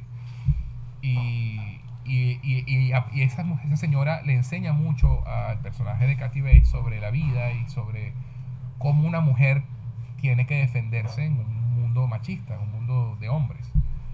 Y entonces eh, la historia es fantástica, ahora no quiero contarles más porque es arruinárselas y es una historia que tiene un, un par de giros inesperados y que de paso, como dato adicional, está conectada a un nivel muy, muy, muy sutil con el juego de Gerald. ¿Sabías eso? Y. No, no, no, no, no. Sigue, sí, cuéntame, ¿por qué? ¿Cómo se conecta? Eh, en el juego de Gerald, en el pasado de nuestra protagonista... Yo creo que tú me lo comentaste alguna vez, pero echa el cuento. En el pasado nuestra protagonista amarrada a la cama en el juego de Gerald, hubo un incidente que fue un, un antes y un después en su vida durante un eclipse. Verdura, y, ese es el eclipse. Y ese mismo eclipse es uno de los eventos trascendentales de Dolores Claiborne. Y que está trascendental que le da el nombre a la película Eclipse Total. Eclipse Total, correcto. Así la tradujeron, pero se llama exactamente. Una, traducción decente en, en, castellano, la verdad. Sí, porque Dolores Claiborne no le decía nada a la gente. Exacto. ¿Y qué pasa? Cuando tú lees Gerald's Game, hay una, una, una, una parte en la prosa en la que ella eh, inconscientemente o, o, místicamente conecta con un momento del libro de Dolores Claiborne. Por eso es que están conectadas las dos libros. Ella como que tiene una visión del personaje de Kathy Bates en Dolores Claiborne haciendo lo que hace. Entonces eh, hay una conexión ahí interna entre, entre los dos libros. Pero esa, esa conexión se ve, esa conexión se ve en, en, la película o está solo en el libro. Está solo en el libro. En la película el, eclipse, sucede, pero no hacen la correlación. Sí, eso, eso pasa mucho con obras de King. Las obras de King se conectan mucho entre sí y muchas veces esas conexiones no las traducen a las gran pantallas porque nadie entendería. Entonces, bueno, hace falta. Por eso hay muchas cosas más, como dice la canción. Eh, Dolores Claiborne está de número 2 en mi lista. ya, me diste ganas de volverla a ver. En serio, es una película. Es, es, uno de mis libros favoritos. Yo recuerdo haber visto la película, no te miento, hace más de una década y recuerdo que no me impresionó tanto. Le voy a dar otra oportunidad por ti, debido a esta, influencia, bien, para que la tengas de número 2. Ah, o algo habrá sido. Y llegamos al número uno. Resulta que el número uno tú, tú ya lo revelaste y que es mi número dos, que es Rita Hardworthy y la redención de Shawshank, más conocida en español como Sueños de Fuga. Maravillosa película eh, con, protagonizada por Morgan Freeman y ¿cómo que se llama este pana? Tim Robbins. Eh, y Tim Robbins. Eh, la película de la cárcel. Es genial. Yo digo, hablemos primero de tu número uno y dejamos para última la mía que tú no sabes cuál es. Perfectísimo, no hay problema. The Shawshank Redemption, una película de 1994 que tuvo la, la mala suerte de salir el mismo año que Forrest Gump y Pulp Fiction. Ah. Eh, cosa por la cual, eh, a pesar de que tuvo siete nominaciones al Oscar, no ganó nada. Eh, y, corrígeme si me equivoco, pero fue la, la segunda nominación de Morgan Freeman a, a Mejor Actor, ¿no? De reparto. De reparto, correcto. O la primera nominación, la, no, la primera fue por... La, la, segunda, la segunda. La segunda, la primera fue Driving Miss Days, si tienes razón. fue la segunda nominación. Eh, Maravillosa esa película. Y una película fantástica, otra vez una película de Frank Darabont, que dirigió The Green Mile, La Milla Verde, y que dirigió La Niebla. Eh, creo que ha sido eh, después de Mike Flanagan, o antes que Mike Flanagan, el que mejor ha adaptado a King al cine. Eh, Shawshank Redemption o Sueños de Fuga es una película hermosa sobre la esperanza, sobre la amistad dentro de una prisión. Y es una de esas películas que te deja con el alma flotando cuando terminas de verla.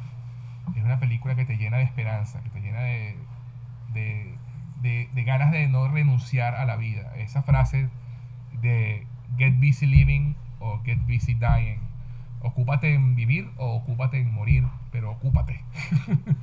solamente podemos dos opciones. Exactamente. O Mantenerte ocupado viviendo o mantenerte ocupado muriendo. Exactamente. no hay puntos medios. Es un mensaje hermoso. Es una película hermosa. Y de hecho eh, está considerada por muchos fans en IMDB y de hecho pelea con El Padrino por el número uno en la mejor película de todos los tiempos.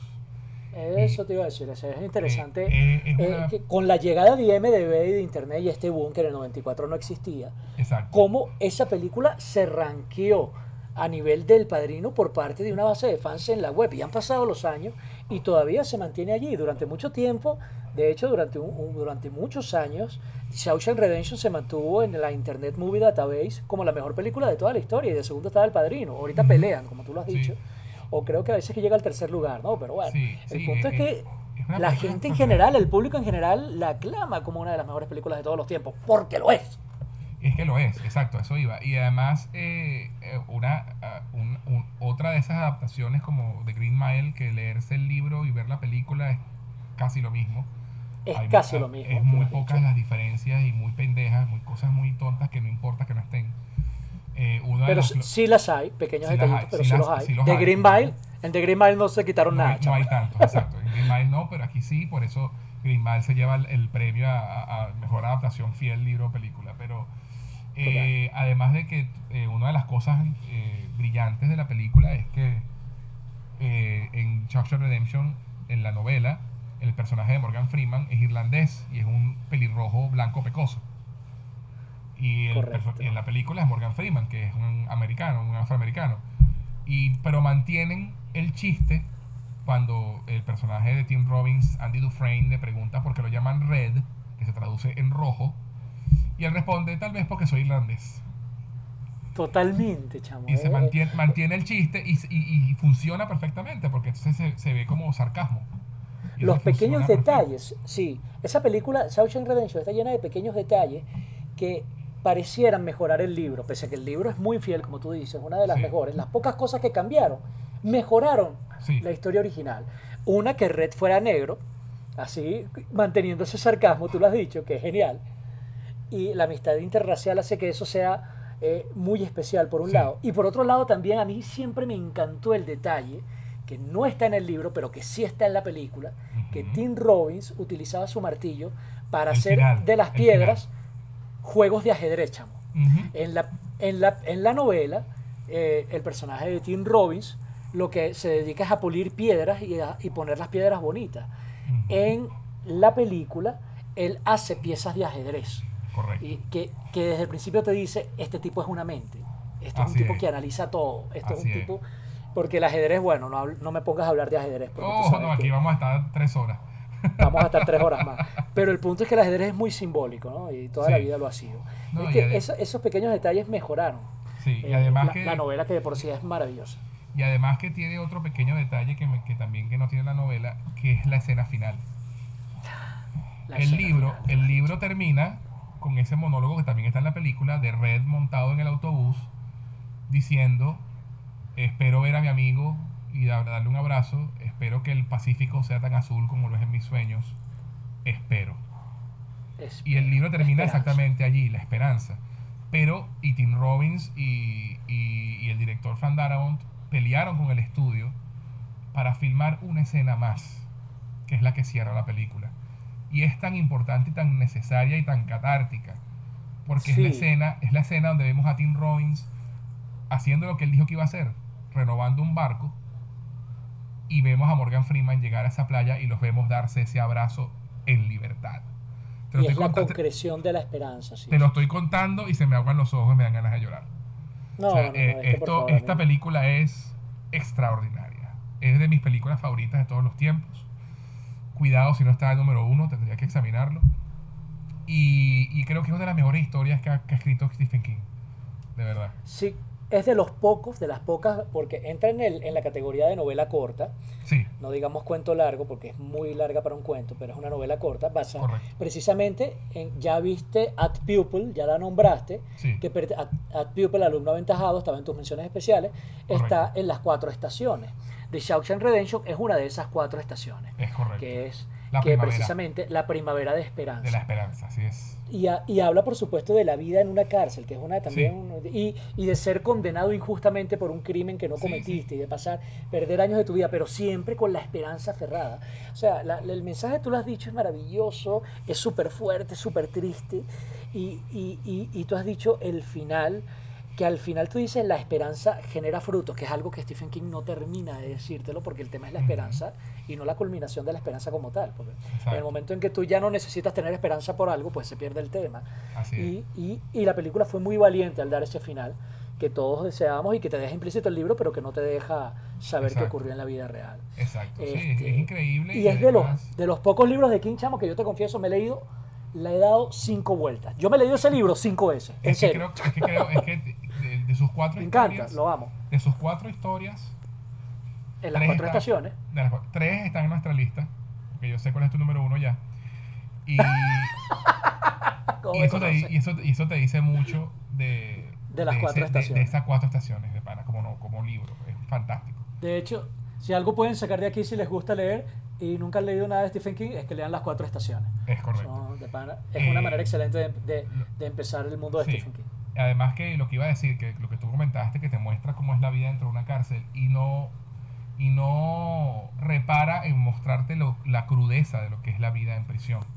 Sí, la brutalidad, lo terrible. De hecho, hay un, hay un pasaje espectacular de la narración hermosa de Morgan Freeman que dice, cuando, cuando Andy eh, al principio de su estadía empiezan a acosarlo los violadores de la cárcel, donde él dice, me gustaría poder decirles que Andy luchó con fuerza y logró vencerlos y logró alejarlos, pero la cárcel no es un cuento de hadas. Uf. Chao. Sí. Frases espectaculares y célebres de ese libro y de esa película. Véanla, me imagino que ya la vieron porque es demasiado brutal y todo el mundo la conoce, pero si no la han visto, véanla y si no se han leído los libros, léanse las cuatro estaciones. Ahora pasemos a tu número uno, Mr. Pablo. La número uno, mi número uno, que ya sabes cuál es, cuál otra podía ser. Stand by, Stand by Me. Stand by me. Cuenta conmigo. Por- Que, es una de las- era, que era mi número 6 en la lista y por eso fue que no hablamos de ella antes. Esa era tu número 6. Ok, Ujú. ¿qué tal? Interesante. Oye, qué bueno que se qué divertido que se mantuvo como un misterio hasta el final. Sí, Stand by Me. Ese es mi número uno totalmente. Y como eh, va- valga también la acotación, hablando de las cuatro estaciones, Stand by Me es el cuento de verano de las verano. cuatro estaciones. es correcto. Verano de inocencia, así lo llamaba Stephen Así King. es. Y el, Todo- cuento, y el cuento del aprendiz que de Dad Tupel, que hablamos en las menciones honoríficas, es eh, el, el otoño. Otoño. Otoño de, no me acuerdo de qué, No me acuerdo de qué, pero me acuerdo. Sí, Y el porque- invierno porque es- el, es el el- método de la respiración es el invierno. El método de la respiración del invierno, que nunca se hizo película sobre ese cuento, pero igualito es un cuento buenísimo. Exacto. Es un libro buenísimo. Pero Ajá. Stand By Me es maravillosa, dirigida. el cuerpo, ¿no? Se llama, se llama el, el, el cuento, el cuerpo, The Body. Correcto, The Body, así se llama. ¿Sabes qué? Mi, mi- mi historia con esta, con esta película también es muy, muy interesante y fascinante. La película dirigida por Rob Reiner, Ujú. eh, Que de también dirigió 1900. Misery. Ajá, que también dirigió Missy, ¿no? Una vez más, uno de los mejores eh, directores de la obra de Stephen King. Así es. La película es de 1986 con el hermano mayor de Joaquín Phoenix, que está sonando tanto este año, River Phoenix. River Phoenix. Échenle, échenle pichón en aquella época, que ya me imagino que la mayoría de nuestro audio escucha lo de saber, pero en aquella época Joaquín Phoenix prácticamente no era conocido, porque el talentoso de la familia era River Phoenix. Exactamente. Murió prematuramente, este, siendo muy, muy, muy joven. Todo el mundo le auguraba un gran futuro como actor. Y el- los principales protagonistas de esta, de esta película eran dos niños, porque eran niños. Yo no sé qué edad tenían. eh, eh, Joaquín Phoenix, Will Wheaton, perdón, River Phoenix, Will Wheaton, Corey Feldman y Jerry O'Connell, que son los cuatro niños que protagonizan esta Excelentes película. actuaciones de los cuatro, por cierto. Una, una película maravillosa, en serio, sobre la infancia, sobre la inocencia. Eh, Y la eh, pérdida de la eh, inocencia. y la pérdida de la inocencia. Precisamente el tema principal de esta película, a diferencia de una cosa, entre comillas, tan cruda, tan de terror, como es It, aquí Stephen King habla de una manera muy honesta. Esta película no es de terror, esta película no es de susto, esta película es un drama que te muestra cómo empieza, la película empiezan los niños siendo niños y terminan los niños siendo un poquito menos niños. Hay que, es el paso de eso, de esos años en donde tú dejas de ser niño y te conviertes, no digamos en un adulto, pero sí el mundo no vuelve a ser igual después de que vives un par de experiencias. Así el mundo es. cambia para siempre. Y yo me acuerdo que yo vi esa película, la película es del 86, yo la vi en Venevisión o en RCTV o en Televen, ya ni me acuerdo. Por televisión abierta en la, en la TV, creo que fue en el año de 1989 o en el año de 1990 que yo estaba en sexto grado. Y yo me sentí tan identificado con la película que yo decía, perro, sí, eso puedo ser yo. O sea, todos podemos, eh, eh, tú sientes en ese momento esa frase que Stephen King escribió en su historia, que escribió en la novela, y que se dice también en la voz, por cierto, de este pana, el protagonista de Tiburón. ¿Cómo es que se Richard? Richard Dreyfuss. Richard Dreyfuss es un escritor mayor que empieza como a recordar su infancia y es el que narra el inicio de la novela y el tipo dice, nunca he tenido amigos como los que tuve cuando tenía 12 años. Así es. Yo tenía 12 años en ese momento y tomé conciencia de esa frase y me dije, chamo, es verdad. O sea, probablemente los amigos que tengo ahorita sean los mejores amigos que tenga el resto de mi vida. ¿Sabes qué lo arrecho? Lo arrecho es que tengo 42 años y mis amigos de los 12 siguen siendo mis amigos todavía. Y Así es. en serio, ah, he tenido grandes amigos que he conocido después. Pero, ¿sabes? Tener una amistad de 30, de 40 años, y con los lazos que se forjaron ahí por las cosas difíciles que pasamos, y Así esa es. transición de la niñez a la adultez, es algo que nunca he repetido. Y esta película transmite eso de manera maravillosa. Sí. De hecho, el- el- mi sorpresa fue tal que cuando yo recuerdo que haber visto esa película, recuerdo que me encantaba la película, ¿Qué coño madre estamos hablando de la Venezuela del año de 1990 y en un pueblo como Maracay? Joder, si sabía yo que eso se llamaba El Cuerpo y que estaba basado en Stephen King. Para mí era una película buena y ya. O sea, yo no tenía, por decirlo en, en palabrotas de origen castizo, ni la más puñetera idea de que eso era Stephen King. Claro, igual me pasó a mí, igual me pasó a mí con Cementerio de Mascotas.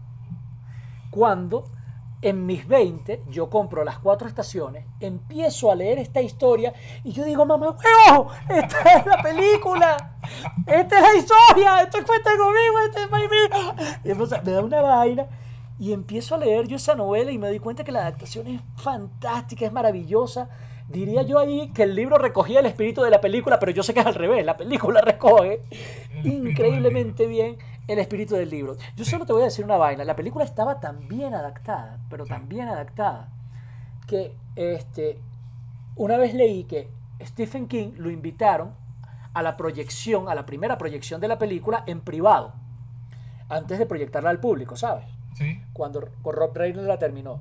Y el tipo estaba viendo la película y cuando terminó la película, cuando terminó la proyección, se voltearon a ver a Stephen King y él estaba llorando y pidió que lo dejaran a solas.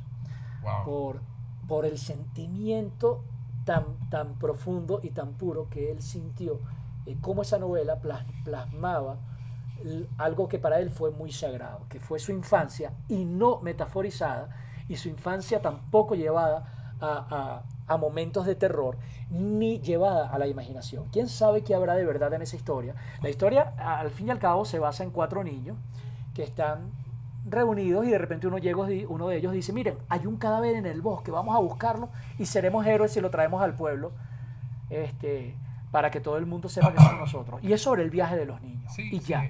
un, un, viaje muy al Señor de los Anillos, una historia muy sencilla, pero lo que les pasa en ese viaje les cambia la vida para siempre. Así es, literal, hay- y, met- no- literal y metafóricamente es un viaje. ¿sí? No hay violaciones, no hay ese tipo de cosas pervertidas y terribles que tú asocias con la obra de Stephen King.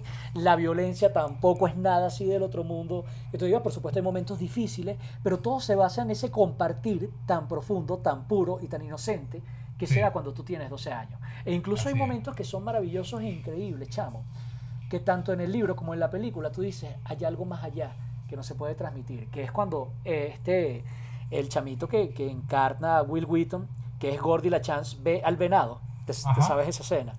Sí, claro. Eh, eh, Stephen King escribió un momento de que él estaba solo en el bosque y él ve un venado que se le queda mirando y él, la mirada del venado y él se cruzan y comparten y tienen un momento y el tipo dice, yo no sabría explicarlo y no sé ponerlo en palabras, pero eso fue lo mejor de todo el viaje. Sí. Y yo, coño, quien no haya intercambiado una mirada de intimidad, no digamos con otra persona, pero con otro ser, con un animal, y haya Ujú. sentido esa conexión, Sí. no sabe lo que es eso. Y ese tipo de cosas que no se pueden describir. Y lo arrecho es que la película también está ese momento. Y tú Sí. lo pasas y es gran vaina. O sea, si tú no has vivido ese momento, tú no entiendes de lo que, de lo que te está hablando. Por, ¿por qué está Pero- allí? Sí. Pero en el momento en que tú lo vives, tú dices, verga, las mejores cosas de la vida no se pueden explicar. Que es la frase que yo repito de Siddhartha cada rato de Herman Hesse. Que es que las- muchas cosas no son comunicables. Muchas cosas que, entre comillas, que son sabiduría, siempre suenan a locura. Y esta película es maravillosa en ese sentido. Ya, perdón. Y por eso es mi número uno. No, y, y una de acción perfecta y fantástica que también está en mi lista. Y bueno, y sin olvidar eh, que esta fue la primera película de Kiefer Sutherland también. También, chamo, el fue, villano. su, fue su debut cinematográfico haciendo de... No sabía, de- no sabía que había sido su debut. Yo sabía que estaba ahí, eh, pero no sabía que había sido su Es el hermano, si mal no recuerdo, del personaje de River Phoenix, ¿no? Correcto. Que es un malan- es el- malandrín de estos patoteros. El herma- El hermano mayor de Chris Chambers. Ajá, el patotero así malandrito con, con navaja y, malan- y, que, y que también quieren encontrar el cuerpo, pero para cobrar la recompensa. Porque hay una recompensa por, por encontrar el cuerpo. Eh, porque Sí, el tema así. está, si mal no recuerdo, que es un, una- un- un- un niño, y de hecho creo que es lo que los impulsa también a buscarlo, que es un chamo de, edad, de la misma edad de ellos, que desapareció en el bosque. Y, y se cree que está muerto. Entonces ahí es donde ellos dicen, bueno, vamos a encontrarlo y, y vamos a ser héroes. Y el otro no, lo vamos a encontrar nosotros porque va a ser una recompensa y, y nosotros queremos los reales. Entonces hay también como esa competencia a ver quién llega primero. Y, y este, y este personaje de Kiefer Sutherland eh, eh, es, es- es el típico eh, bully eh, que todo lo resuelve con violencia. Y de hecho la, la resolución de esa historia con ese personaje también es fantástica. Que es, toda la Sí, escena con- eh, que es la escena con la pistola que es fantástica. es maravillosa eh, y hay quienes dicen que eso es un hoyo en la historia porque eh, aunque lo hayan amenazado con la pistola, igualito el chamo iba a estar a vivir ahí por el resto de su vida, ¿no? Pero, sí, bueno. y él podía vengarse, pero bueno, más allá de todo eso, este, eh, habla de todos los traumas típicos de la edad, ¿sabes? La cuestión, la falta de... Y, ojo, y son traumas con los que, entre comillas, tú luchas toda tu vida. La aprobación de tus padres, el no sentirte lo suficientemente bueno, la cuestión de sentirte indefenso ante la violencia que pueda ejercer alguien con mayor poder sobre ti y tener a alguien que te apoye para salir de eso y, la catarsis de poder hablar ese tipo de cosas con tus amigos. Exacto, y sentir que, no, que estás atrapado y que no tienes no tienes para dónde ir a pesar de que eres una persona inteligente, que es lo que le pasa a Chris. Ajá. Eh, que y se, siente, atrapado. Y amén de eso también, José, es la cuestión de esa amistad donde de que te eres libre, aunque estás atrapado, hablando con tus amigos sobre boberías. Ellos se plantean quién es más poderoso, Superman o Super Ratón. Eso está tanto en el libro como en la novela. es el tipo de conversaciones idiotas que tú tienes solamente cuando tienes 12 años y cuando eres mayorcito cada vez te cuesta más conseguir gente con quien hablar así. Adiós, gracias, yo contigo puedo hablar de ese tipo de bobadas. Siempre es bueno tener, a alguien con quien hablar de ese tipo de bobadas. Coño, pero es el tipo de vainas que definen la amistad y lazos para toda la vida. es, yo, también es el tipo de cosas con las que hizo grande Jerry Seinfeld y por lo que él hizo un, enlace con una audiencia gigantesca, porque él invitó a, todo Estados Unidos y todo el, universo que veía Jerry Seinfeld a hablar de bobadas, y a mí me parece que eso crea lazos, eso crea amistad, ¿no? Sí, sí, sí, totalmente.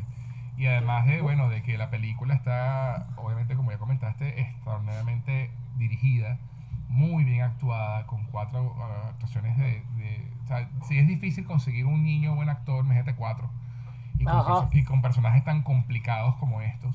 Son profundos. Un casting impecable.